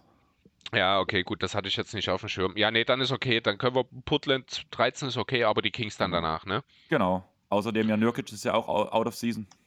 Von daher, also Ja, gut, aber das, ja. Nee, du hast schon recht. Und äh, der, die Motivation ist natürlich auch eine ganz andere in Portland. Die wollen gar nichts mehr reißen, während die Kings ja doch, gerade nach dem Sabonis-Trade, äh, versuchen eigentlich die Playoffs zu erreichen. Da hast du recht. Betonung liegt auf Versuchen. Ja, versuchen, genauso. Äh, ob sie es wirklich versuchen, weiß ich nicht, aber daran scheitern werden am Ende auch die Spurs. Genau, ist bei mir genauso. Bei Ja. denen weiß ich auch nicht so richtig, was Phase ist. Die spielen eigentlich immer gut mit, verlieren am Ende knapp. Im Ideal perfekt für ein Rebuilding-Team, aber auch irgendwie ganz komisch anzuschauen. Ja, zumal man immer noch im Dunstkreis ist und relativ nah dran. Ich glaube, eineinhalb Spiele zurück. Ne, jetzt nur noch. Oder? Ah, ne, jetzt sind es zweieinhalb, weil man verloren hat. Äh, hinter den Pelicans, das waren gestern noch eineinhalb für die Blazers und Spurs. Ja, jetzt sind es zweieinhalb Spiele Rückstand auf die Pelicans auf zehn, die auch genau dort enden werden, oder? Nein, ich habe die Lakers auf Platz 10. Du siehst die Lakers noch runterfallen? Ja, die Ja. sind nah beieinander, okay. Ich bleib bei den Pels auf 10 und die Lakers auf 9. Für dich ist das also genau andersrum. Genau, also ich sehe halt einfach, dass die Pelicans haben ja, glaube ich, den leichtesten Spielplan der gesamten Liga. Die Lakers, glaube ich, Nee, dritt oder die viert. Blazers. Okay, dann ist einer der Top 3 gegen die Lakers einer der, Top äh, einer der fünf schwersten Spiel Spielpläne der Restsaison. Das kann sein, so genau habe ich es bei den Lakers gerade nicht auf Zumal dem die- Schirm. Zumal die Lakers haben, habe ich letztens eine Statistik gelesen, haben bis jetzt ähm, die letzte, der letzte Saisonabschnitt bei den Lakers sind, glaube drei Viertel der Spiele sind Auswärtsspiele. Ja, äh, New Orleans hat den 24 schwerst, schwersten Spielplan, die Lakers ja. den schwersten. Also ja. könntest du sozusagen auch vielleicht mitgehen mit meiner Aussage. Ja, also ich habe, ich bleibe trotzdem dabei, dass die Pelicans auf 10, die Lakers auf 9 gehen. Äh, es spielt am Ende ja nur eine Rolle darum, wo dieses Spiel dann stattfindet, wo herausgefunden wird, wer in der nächsten Runde rausfliegt. Von daher ist es eigentlich auch bedeutungslos. Genau. Ähm, Platz 8 sollte relativ safe sein. Ich glaube, da geht in keine Richtung mehr irgendwas. Warte, lass mich, müssten die Clippers sein, ne? Ja, genau. Ja. Also auch mit der Niederlage jetzt letzte Nacht relativ eindeutig gegen die Jazz. Hm. Ja, auch die Timberwolves auf 7, da glaube ich, gibt es keine Diskussion, oder? Genau. Da auf ist Platz einfach 6. auch zu viel Luft dazwischen. Über Platz 6, beziehungsweise äh, dort würde ich ein bisschen die drei Plätze zusammenfassen darüber. Denn äh, Utah und Dallas kämpfen momentan um den Heimvorteil in der ersten Runde im direkten Matchup. Das, das ähm, lass ich. mich mal ganz kurz, weil ich würde die, also die große, also ich finde eher, dass die Wolves die Nuggets schon noch knacken können, rein vom Prinzip her. Äh, Glaube ich nicht. Ich sehe eher, dass es, also deswegen habe ich die beiden Teams davor jetzt mit dazu genommen. Ich sehe eine Wahrscheinlichkeit eher drin, dass Denver versucht, noch den Platz 4 zu erreichen, gerade wenn halt ein Murray oder ein Potter noch zurückkommen, als dass man wirklich noch Gefahr läuft, aus den Playoffs rauszufallen. Aber am Ende habe ich Denver auf 6 stehen. Das nur kurz, um es klarzustellen. Ja, bei mir ist halt eher, ich sehe ähm, die Nuggets eher auf Platz 7 abrutschen, als dass sie Platz 4 erreichen. Okay. Aber wo hast du, aber du hast ja auch auf 6, oder? Ich habe es auch auf 6, ja. Ja, genau. Also, dass wir uns da erstmal einig sind, es kann in beide Richtungen gehen. Die Frage ist, kommt Murray wirklich zurück? Wie fit ist er dann? Also, die Gerüchte verdichten sich ja, dass es noch vor Ende der Regular Season passieren soll. Also, Murray ähm, trainiert mittlerweile im G-League-Team der Denver Nuggets. Ja, ge genau, deswegen. Also, das wird, ja, Gerüchte ist schon wieder, ja, untertrieben an der Stelle sogar tatsächlich. Genau, ähm, deswegen. Und wenn das gut funktioniert, kann ich mir durchaus vorstellen, weil ich halt auch weder von Dallas noch von Utah hundertprozentig überzeugt bin und es zumindest gestern nur eineinhalb Spiele Rückstand waren ich gucke jetzt gerade mal, wie sich das die Nacht entwickelt hat. Nö, es ist, ja, Utah hat gewonnen, da sind es jetzt zweieinhalb, Dallas eineinhalb Spiele Vorsprung auf Denver. Das ist nicht out of play, während die Timberwolves aber gleichzeitig auch nur ein Platz, ein Spiel hinter den Nuggets sind. Du hast schon recht. Genau, es ähm, ist enger, als du, das, als das gerade bei dir klang, sage ich mal so. Ja, nee, hast du recht. Ne? Ich glaube einfach nicht dran, weil ich äh, ja auch halt nicht so unbedingt an die Timberwolves glaube und dafür natürlich umso mehr an die Nuggets. Aber am Ende werden wir es halt sehen. Ist es okay? Wer gewinnt oder wer hat den Heimvorteil in der ersten Runde? Dallas oder Memf äh, Utah? Ich sag's ungern, aber Dallas. Ja, sehe ich genauso. Also ich sehe die Jazz gerade eher so ein bisschen bröckeln, muss man ganz ehrlich sagen. Ja. Auch wenn sie jetzt wieder gerade mal einen relativ guten Stretch hatten, aber so im Gesamtbild gefällt mir auch das Spiel gerade nicht, wie sie spielen und wie das alles zueinander aussieht. Während Dallas vor allem mit den, mit den Akquisen zur Trading Deadline, mit Dinwiddie vor allem, echt sich einen guten Spieler erstmal ins Team reingeholt, der zu funktionieren scheint. Man muss halt wirklich sagen, bei den Wizards sah es am Anfang auch gut aus aber und hat sich danach gedreht. Allerdings passt das alles. Auch die Teamchemie scheint zu stimmen. Auch die Interviews, die miteinander geführt werden, funktionieren alle ganz gut. Es klingt alles sehr passend, sage ich mal. Und selbst Bertans haut mal das ein oder andere gute Spiel raus. Hatte auch, glaube ich, schon mal sechs Dreier in einem Spiel, in einem anderen Spiel wieder 0 von 8 oder sowas. Aber mal, wenn man ihn speziell einsetzt, so wie man ihn braucht, funktioniert es schon, zumal er halt, auch wenn er nicht trimmt, Basing bringt, weil einfach die Leute wissen, dass er werfen wird. Ja, ähm, Genau, für die Regular Season sehe ich das relativ ähnlich für Dallas auch. Das ist, da ist das Team jetzt erstmal wirklich ganz gut äh, aufgestellt. Für die Playoffs wird aber relativ schnell für Dallas dann auch dunkel werden, weil man auf den großen Positionen nicht mithalten kann, wenn es drauf ankommt. Ähm, das kann durchaus auch in dieser ersten Playoff-Runde schon Schwierigkeiten bringen, aber trotzdem sehe ich das genauso wie du. Dallas wird hier den Heimvorteil in der ersten Runde erstmal sich sichern. Ob das dann der ausschlaggebende Punkt ist, um die zweite Runde auch zu erreichen, ich denke, da werden wir dann zu gegebener Zeit nochmal drüber reden. Das müssen wir ja jetzt nicht ausklamüsern. Was mich aber trotzdem noch interessieren würde, wenn wir jetzt schon, mhm. du hast ja gesagt, müssen wir jetzt nicht ausklamüsern, ich würde es trotzdem gern zumindest mal kurz ansprechen. Ja. Ist nicht eigentlich Luka Doncic als Spielertyp genau das Hass-Matchup, was du äh, den Utah Jazz entgegenbringen kannst? Eigentlich, so gesehen eigentlich schon, weil halt keiner in der Lage ist, ihn am Perimeter vor sich zu halten. Jetzt hast du mit Brunson und Dinwiddie halt auch noch zwei Waffen, die ähnlich funktionieren und ihn dazu noch sehr gut ergänzen. Das heißt, Gobert muss heftig Lücken füllen in der Defense. Das wird nicht immer funktionieren, ganz besonders nicht, wenn man sich die großen Spieler anschaut bei Dallas, die alle werfen können. Ähm, hast du eigentlich recht, also ist es durchaus möglich, wenn ich jetzt doch zwei, drei Mal genauer drüber nachdenke, dass Dallas dort rein Matchup-technisch wahrscheinlich sogar Vorteile hat. Genau, das sehe ich halt auch so. Deswegen, ja, stimmt, also, du hast recht. Ja. Ich glaube, die Mavs haben wirklich mal eine Chance. Es geht halt nicht gegen die, die zweite Clippers, Runde zu erreichen. Ne? Ja. Weil es halt nicht gegen die Clippers geht. Ja, stimmt. Und Platz 3, Warriors. Mhm. Alleine jetzt durch den Steph-Ausfall, genau. muss man halt ehrlich sagen. Aber auch so hätte ich die Grizzlies vorhin vorhin gesehen. Ja, man muss halt schauen. Draymond Queen ist jetzt gerade erst wieder zurückgekommen. Der muss jetzt erstmal wieder reintegriert werden. Jetzt ist Steph Curry eben ausgefallen. Auf der anderen Seite die Grizzlies, die, die reiten einfach auf ihrer Welle. Ich habe nicht mal den Eindruck, dass die wirklich alles geben, wenn ich ehrlich sein soll. Die, das läuft einfach bei denen. Und Dylan Brooks ist gerade erst zurückgekommen. Ja, genau. Also Memphis wird dort ganz locker Platz 2 äh, entgegenreiten. Die Suns werden sie natürlich nicht mehr angreifen können. Ich glaube, da müssen wir uns nicht drüber groß auseinandernehmen. Die Suns werden hier mit klarem Abstand wahrscheinlich auch die beste Bilanz der gesamten Liga am Ende der Regular Season stellen. Und ja, aber Memphis wird direkt dahinter einschneiden und die Warriors, die haben halt auch schon diese Erfahrung, diese, diese Championship-Ability, die wissen auch, im Endspurt der Regular Season geht es nicht mehr unbedingt darum, jeden Sieg einzufahren. Deswegen glaube ich auch nicht, dass man gewillt ist, Memphis überhaupt nochmal unter Druck zu setzen. Ja, also gebe ich dir vollkommen recht, auch mit den Suns auf Platz 1. Mit Abstand der beste, das beste Team der Liga, muss man ganz ehrlich sagen. Wie es dann in den Playoffs aussieht, sie werden einen großen Teil mitspielen. Sie sind für mich auch der klare West-Kandidat für den Titel, beziehungsweise allgemein, glaube ich, der Titelkandidat schlechthin. Ja. Aber ich muss sagen, gerade wenn ich mir das und meine Tabelle so angucke, ich glaube, wir hatten noch nie so kranke Playoffs wenn das dann so logisch wird, losgeht. Das wird wirklich spannend, ne? aber das ist dann halt auch, ne, da kannst du sagen, was du willst, das sind dann die Konsequenz daraus oder vielmehr die Ursache davon hat halt auch viel mit Corona zu tun, weil halt hier und da dann doch mal Stretches waren, wo viele Spieler gefehlt haben, wo die Bilanzen ein bisschen verfälscht sind einerseits, andererseits halt auch viele Verletzungen. Gerade wenn ich in die Play-in-Position gucke, ne, die Nets, die haben, ja, ist jetzt keine Verletzung per se, die Kyrie Irving-Sache, jetzt mit Simmons die ganze Geschichte. Die Hawks, über John Collins haben wir vorhin schon geredet, die ja ohnehin komische Saison spielen.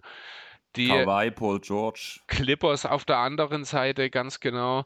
Äh, Anthony die Davis Nuggets, bei den Lakers. Die Nuggets, die sich äh, mit Porter und Murray knapp über den Play-ins halten. Das sind halt alles Teams, die eigentlich deutlich höher wären, wohingegen dann aber Teams wie Toronto, wie Chicago, wie wahrscheinlich Utah oder Dallas äh, in die unteren Playoff-Regionen fallen, wo wir dann auch wieder über spannende Matchups reden würden. Ne?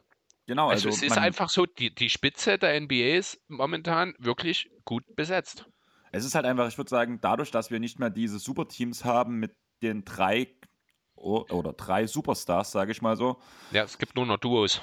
Genau, und dadurch gibt es halt automatisch mehr starke Teams oder eine ausgeglichenere ja. Liga. Das stimmt, genau. Und das macht sich gerade wirklich deutlich. Und wenn man dann drüber nachdenkt, dass mit Phoenix und Memphis zwei Teams die Sache anführen, die eigentlich keins von beiden haben. Weder ein, ein Duo noch ein Trio, das sich äh, zumindest zusammen ertradet oder sowas wurde, sondern dass das wirklich beides Teams sind, die ja abgesehen von Chris Paul, der ja aber in diesem Kontext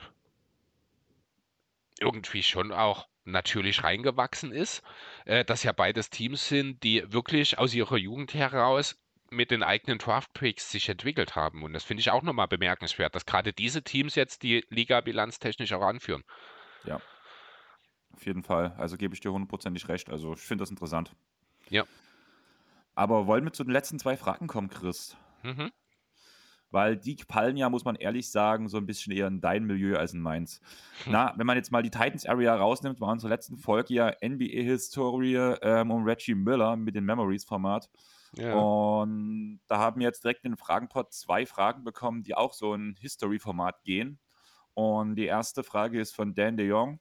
Äh, Manute Ball, George Mursan oder Sean Bradley, wer war der bessere Spieler? Dan, dass du immer mit so altem Zeug ankommst. Also musikalisch habe ich dich da echt gern. Also gerade so Less Than Jake oder sowas, musikalisch sind wir voll auf einer Wellenlänge. Aber du weißt doch ganz genau, mit den alten Spielern, da bin ich einfach zu spät in die Liga gekommen. Ich musste tatsächlich erstmal gucken, wer Muresan ist. Einfach weil Okay. der Name sagte mir gar nichts. Wo ich dann Bilder gesehen habe und das Gesicht gesehen habe, konnte ich es zuordnen danach. Aber rein vom Namen her, ich hatte keine Ahnung.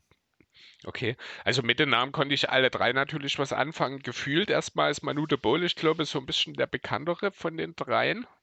Genau, ich habe ja, auch zu ich hab ja auch zu dir gesagt, wo wir Mhm. vor uns kurz telefoniert haben, dass aus meiner Sicht, bevor ich mich mit den drei Spielern danach aufgrund der Podcast-Vorbereitung beschäftigt habe, ähm, Bowl der ganz klar beste Spieler für mich gewesen wäre. Und ich war dann überrascht, dass er halt doch mit Abstand sogar für mich der schlechteste von diesen drei Spielern war.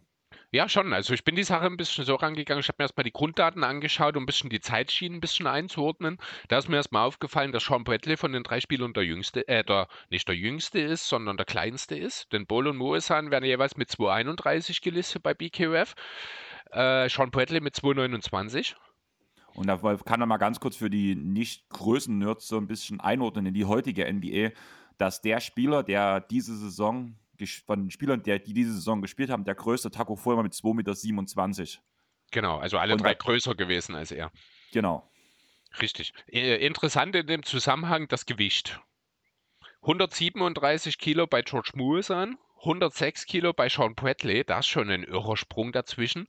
Und dann kommt Manu de Boll mit gerade mal 90 Kilo. Also wenn man Bilder von ihm vor Augen hat, auch von seinem Sohn, der ja ähnlich gebaut ist, äh, quasi die Anlagen wirklich mehr oder weniger eins zu eins übernommen hat, dann wundert man sich da auch nicht. Das sind wirklich Schlachse. Ähm, spannend war, das wusste ich gar nicht, Muresan und Bradley sind im selben Draft gezogen worden. Okay. Sean 1993, Sean Bradley an Nummer 2, George Muresan in der zweiten Runde an Nummer 30, Manu de Boll zehn Jahre vorher, 1983, als 97. Pick. 97. Ja, damals das fünfte Runde gewesen, damals lief das noch ein bisschen anders äh, ab. Da gab es ja auch noch diese, äh, diese Special Picks, wo beispielsweise auch mal NFL-Spieler oder Schauspieler oder sowas gepickt wurden. Das, Das hat man ja dann irgendwann abge... Ich glaube, da haben wir schon mal irgendwann drüber geredet gehabt. Nein, das höre ich gerade zum ersten Mal. Okay. Das habe ich wirklich noch nie gehört, dass Schauspieler gepickt wurden. Also ich weiß jetzt nicht, ob es Schauspieler direkt waren, ich weiß aber so Celebrities oder so, das sind so Showpicks mehr oder weniger gewesen dann, die gab es Okay. da irgendwie mal. Ähm, ja, dann habe ich mal geschaut, grundsätzlich, wie waren denn so die Karrieren? Wie lange haben sie gespielt? Wie lange davon waren sie auch wirklich Rotationsspieler, die was geleistet haben, also ein bisschen mehr als nur ein kleines bisschen was geleistet haben. Da ist mir relativ schnell dann auch schon eine Tendenz aufgefallen, nämlich die, dass John Bradley zwölf Jahre lang konstant immer geliefert hat und quasi immer da war. Dass George Muresan eigentlich nur vier Jahre wirklich in der NBA effektiv war, nach einer Verletzung, nach einem, einem Jahr Verletzung es nochmal zwei Jahre probiert hat, dort aber dann nur noch auf 31 Spiele kam. Und dass Manu de Boll immerhin acht Jahre effektiv äh, zwar in der Lage war zu spielen, aber dann äh, in den letzten Jahren, bevor er dann auch nochmal einen Ausflug nach Europa gemacht hat, die letzten zwei Jahre nicht mehr ganz so gut dabei war. Also effektiv acht Jahre Bowl, vier Jahre Moresan, zwölf Jahre Bradley.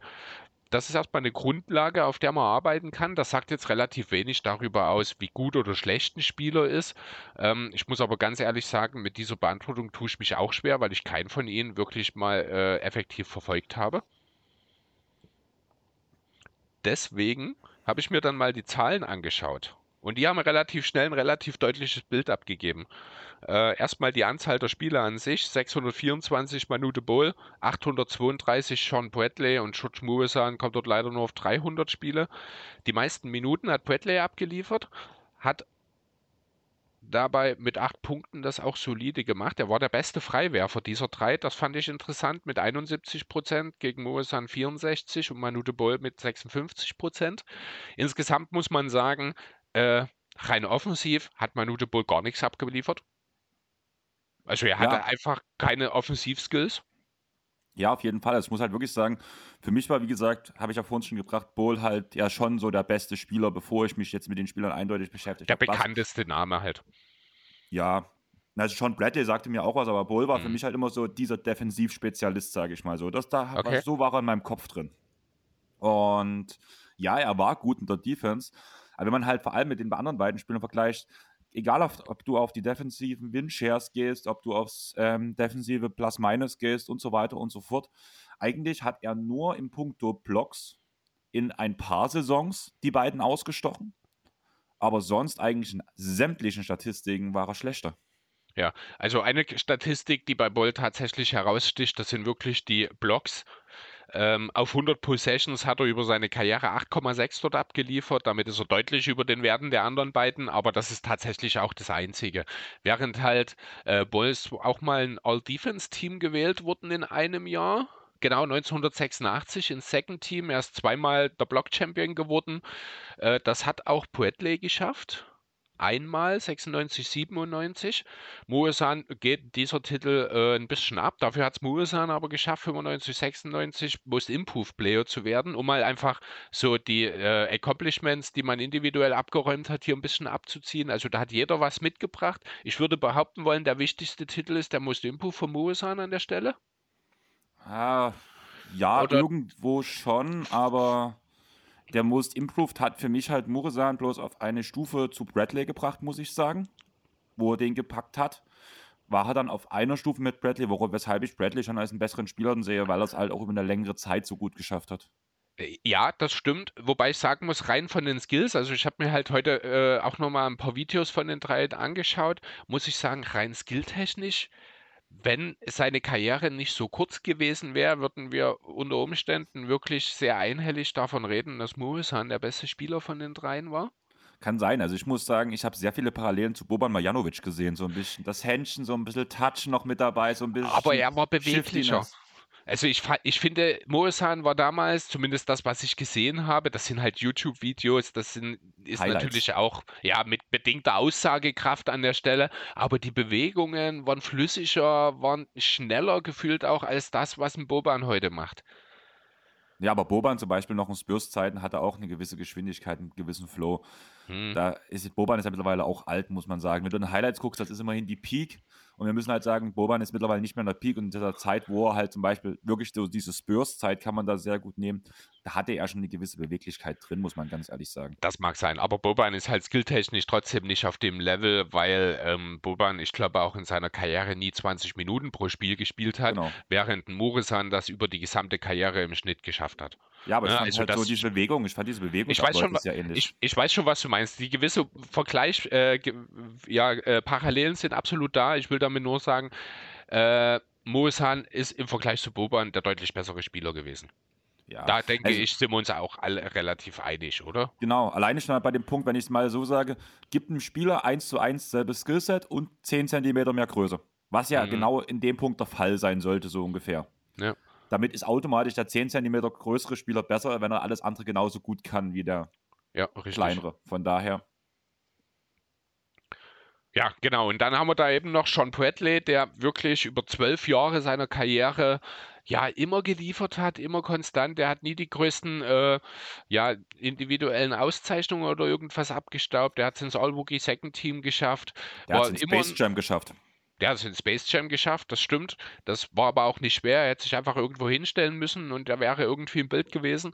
Ähm, ja, genau. War ein guter Rebounder natürlich, einmal auch Blockchamp gewesen. Also es ist jetzt nicht so, dass äh, John Bradley ein schlechter Block äh, Blocker war. 5,7 auf 100 Possessions über die Karriere ist auch sehr gut. Also da ist Moesan derjenige, der defensiv von den dreien noch am ehesten abfällt ähm, der auch das schlechteste Defensiv-Rating, nee, es stimmt gar nicht, aber das ist auch schwierig zu vergleichen, weil ja unterschiedliche Zeiten auch gerade in Bezug zu Bull. Der übrigens das ganz kurz, also das ist äh, mir auch sehr aufgefallen, das Offensiv-Rating von Manu de Bull von 87 über die Karriere ist natürlich auch grausam schlecht. Ja.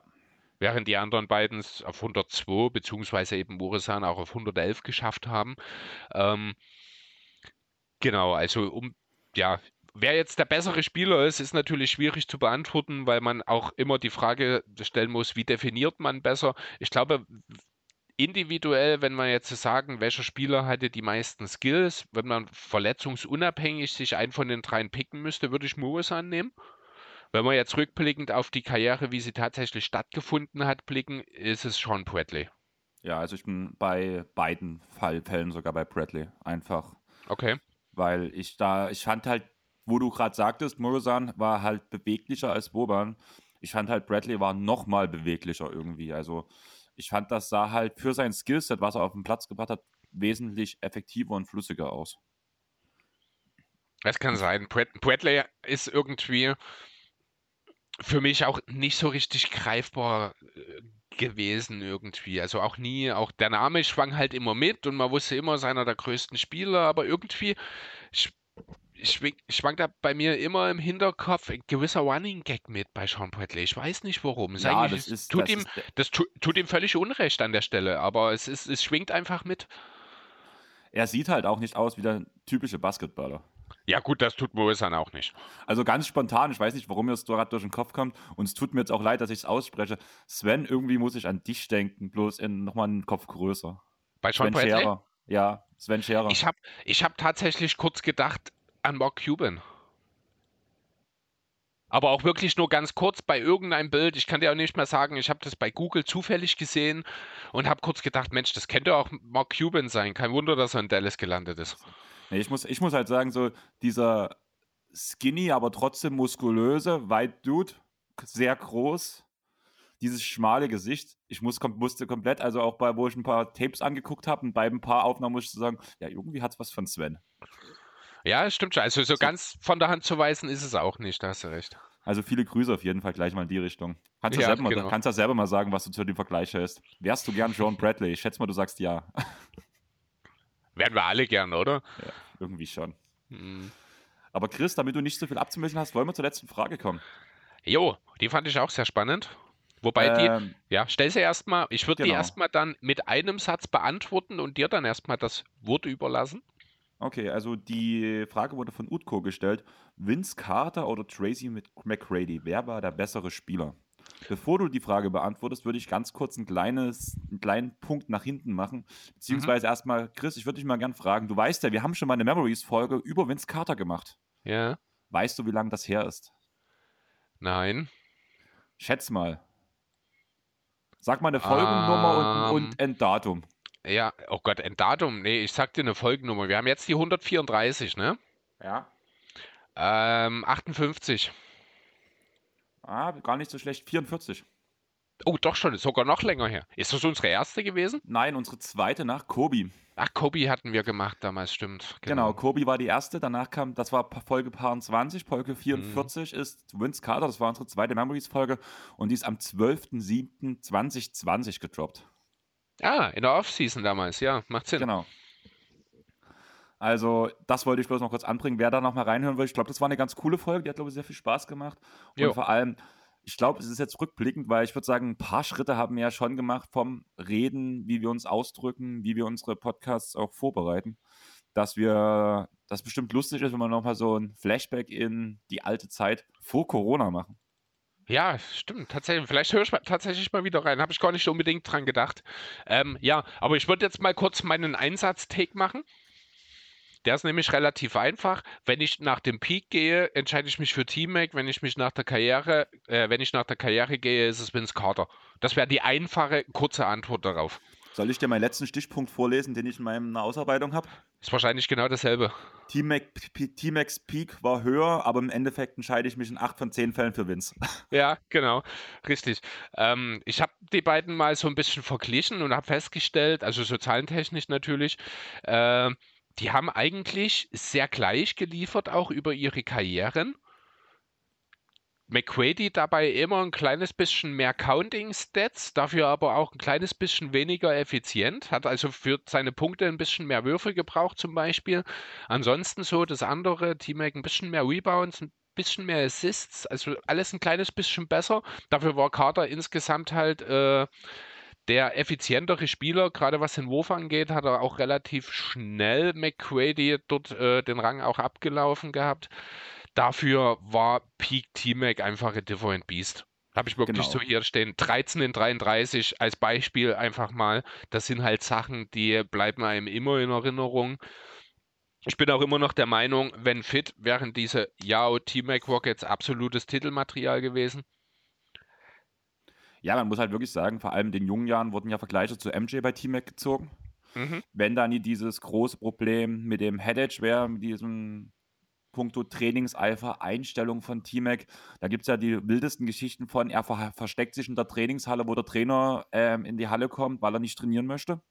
Zu, seine Mitspieler und Trainer wollen ihn zu Hause abholen und er zockt einfach weiter und tut so, als wäre er nicht da. und das ist halt so ein Punkt, wo auch einen ganz klaren Punkt vor, äh, hinter Vince machen muss, weil Vince ja eigentlich immer einer war, der zumindest Thema Trainingseifer und Einstellung gepasst hat, bis auf das eine Jahr in Toronto, wo er ja genau. absichtlich schlecht gespielt hat um den Trade zu den New Jersey Nets zu forcieren. Genau. Ich habe dann auch mal ein bisschen so in die äh, Saison- oder Karriereverläufe reingeschaut und mal versucht, äh, den jeweiligen Peak der einzelnen Spieler, also beziehungsweise nicht den Peak, sondern die Prime mal ein bisschen zu greifen. Bin dabei sogar zu dem Entschluss gekommen, dass die Prime von Vince Carter ein Jahr länger ist. Also ich habe beide Primes quasi bis 2008, während bei T-Mac das 2000 begann, ist Carters Prime, aber halt wie gesagt ein kleines bisschen unter der von T-Mac anzusetzen, äh, bereits 99 losgegangen. Der Punkt, der äh, immer so ein bisschen für T-Mac sprechen wird, finde ich, ist die Tatsache, dass T-Mac einfach die Nummer 1 Option war, eigentlich immer, wo er war. Zumindest halt, also nicht mehr später bei den Spurs oder sowas, das ist klar. Während halt ein Vince Carter das zwar in Toronto gewesen ist, äh, dort aber so ein bisschen auch den Erfolg hatten missen lassen und dann in New Jersey eben mit Richard Jefferson, mit äh, vor allem auch Jason Kidd halt noch andere Spieler an seiner Seite hatte, die gerade im Falle von Kidd ihm schon auch ein Stück weit den Rang als Nummer 1, ja zumindest haben streitig gemacht, während ich finde, dass die Rockets immer Team-Ex-Team waren, auch zu Jaos Hochzeiten. Oder siehst du das anders? Nein, auf jeden Fall, gebe ich dir komplett ja. recht. Also, zumal T-Mac halt wirklich ein Superstar-Kaliber-Spieler war, kann man ja sagen, vor allem in seiner Prime. Du hast von ja, ja schon die Zahlen angesprochen, während Yao schon ein starker Center war, aber das Superstar-Potenzial muss ich halt Yao Ming wirklich absprechen. Ne, ist richtig. Er war eine gute zweite Option. Er hat halt auch gut zu einem Spieler wie Teammate gepasst. Er hätte wahrscheinlich sogar noch besser zu Carter gepasst, weil dessen Dreier einfach ein bisschen besser gefallen ist. Ähm, das, ja, Carter ist dann halt auch im Laufe seiner Karriere ja, hat halt auch diese, diese Transition, diese Trans Transformation zum Rollenspieler halt auch wirklich perfekt vorgelebt, wie wahrscheinlich kein anderer.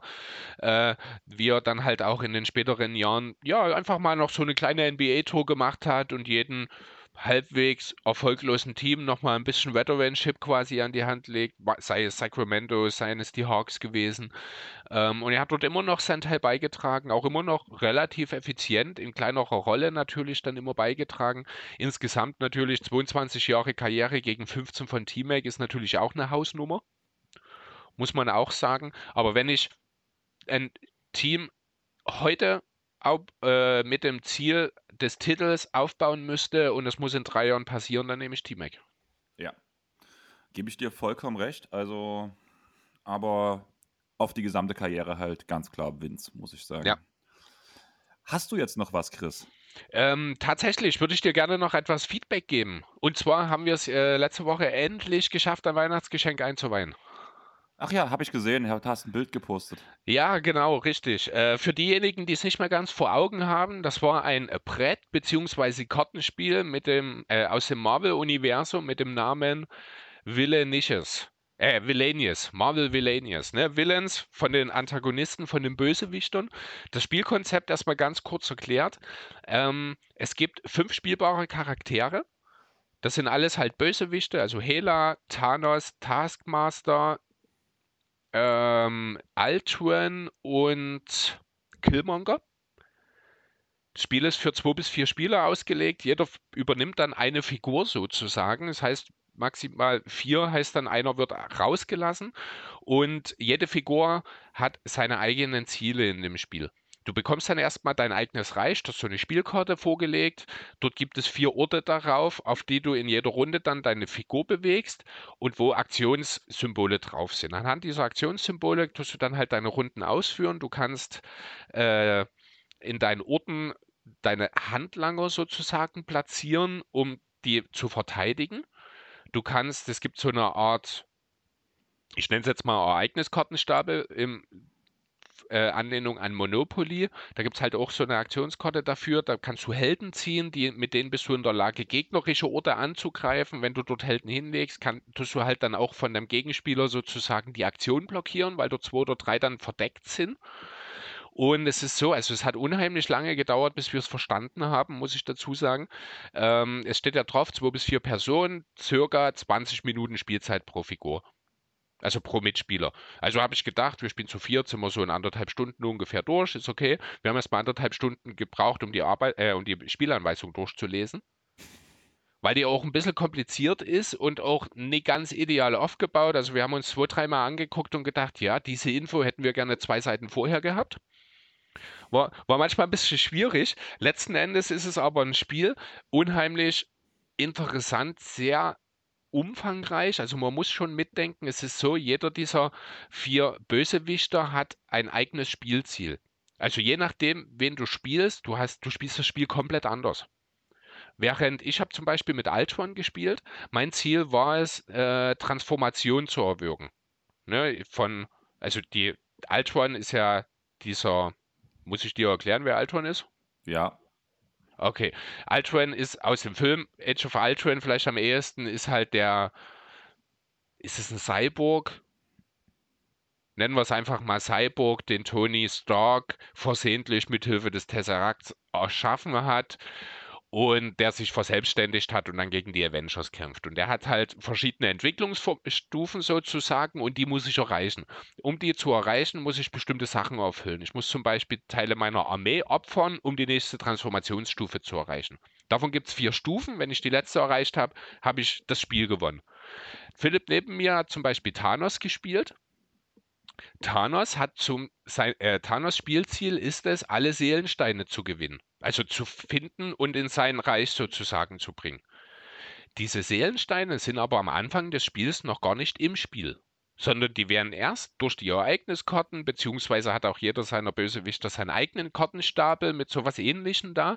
Und dort gibt es halt Aktionen, die dafür sorgen, dass die Steine überhaupt erst ins Spiel kommen, aber dann nicht in seinem Reich, sondern in irgendeinem anderen Reich äh, von dem Mitspieler. Und dann muss er mit seinen Leuten hin, muss den besiegen, wo der Stein ist und kann danach erst den Stein zum Beispiel holen. Und das muss er für alle sechs Steine machen. Die Nicole hatte Hela.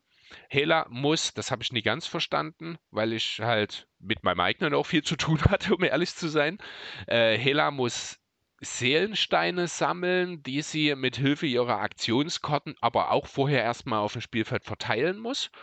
Und dann hatten wir noch äh, den Mike mit dabei, den Sohn von den beiden, der hat Killmonger gespielt. Dessen Aufgabe war es, erstmal Klaue zu besiegen.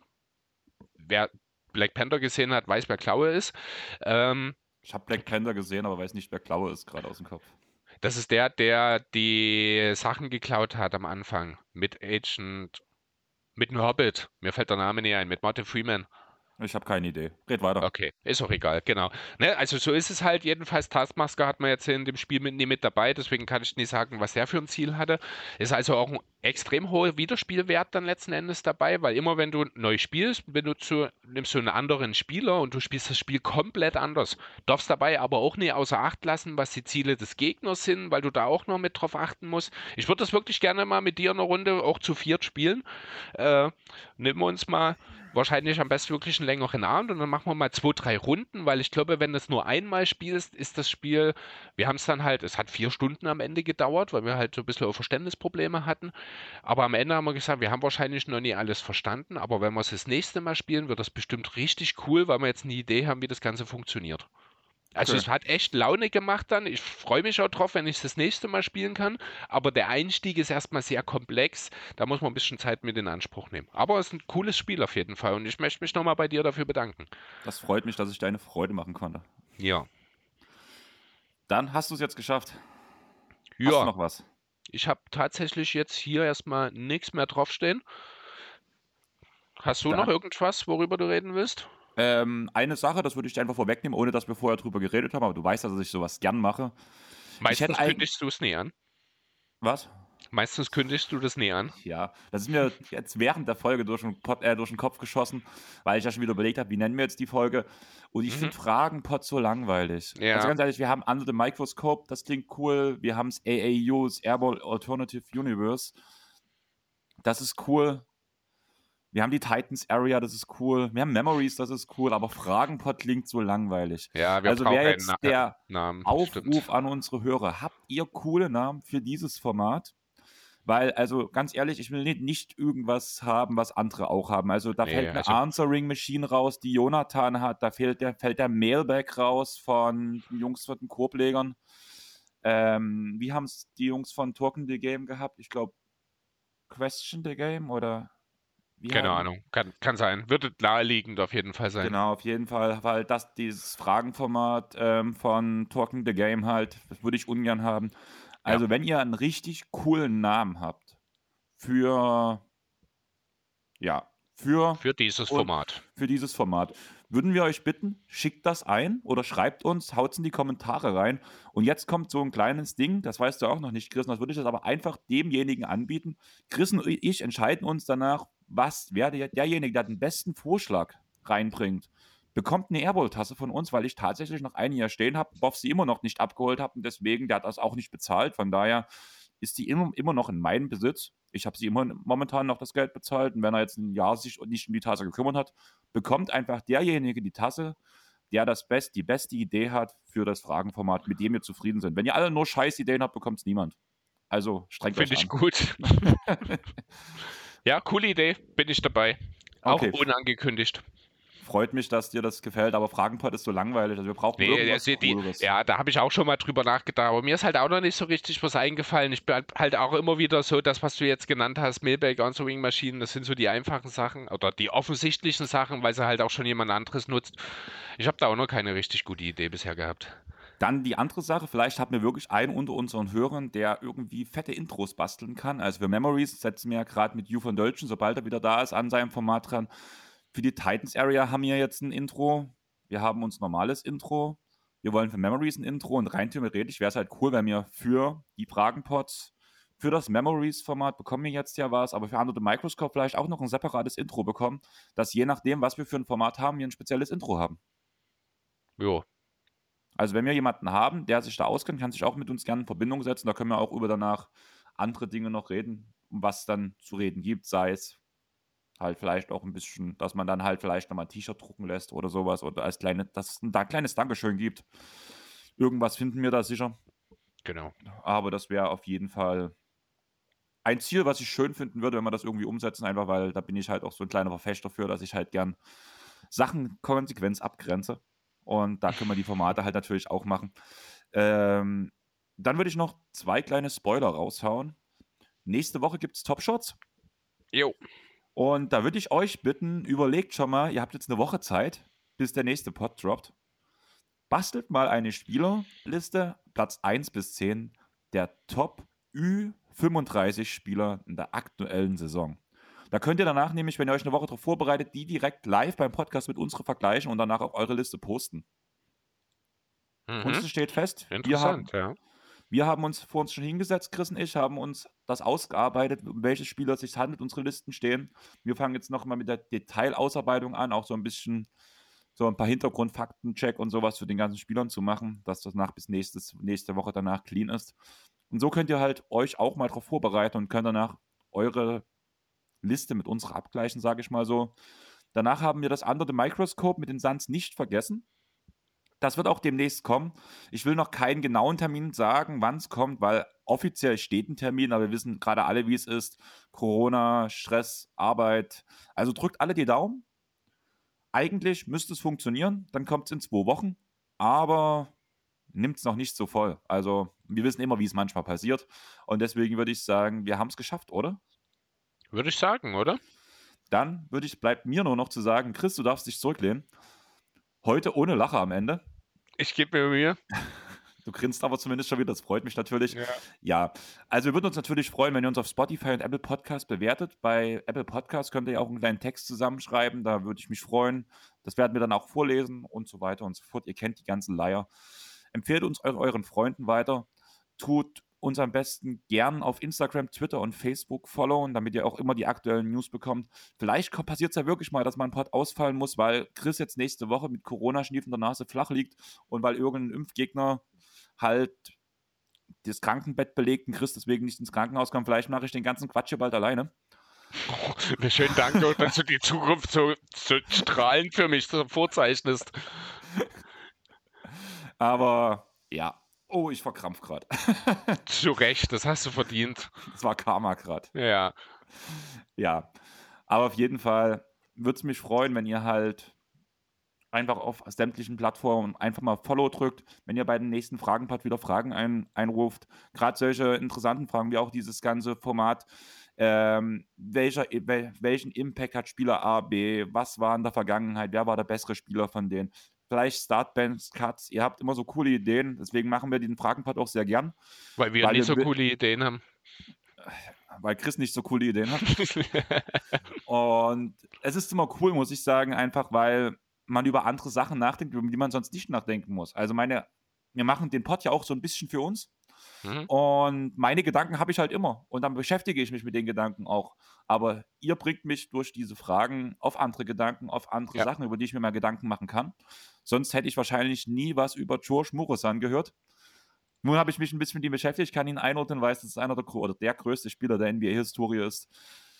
Chris, ich würde mhm. sagen, das war fast das lang, längste Outro, was wir jemals hatten. Dafür, vor allem im Vergleich zu dieser kurzen Folge für unsere Verhältnisse. Ich habe vor uns schon ja. gedacht, bevor du von deinem Spiel geredet hast, wir schaffen es tatsächlich unter anderthalb Stunden zu bleiben.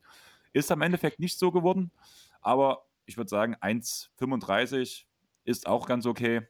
Vielleicht so 1,36. Ich würde sagen, wir haben es geschafft und deswegen, tschaußen. Ciao. Thank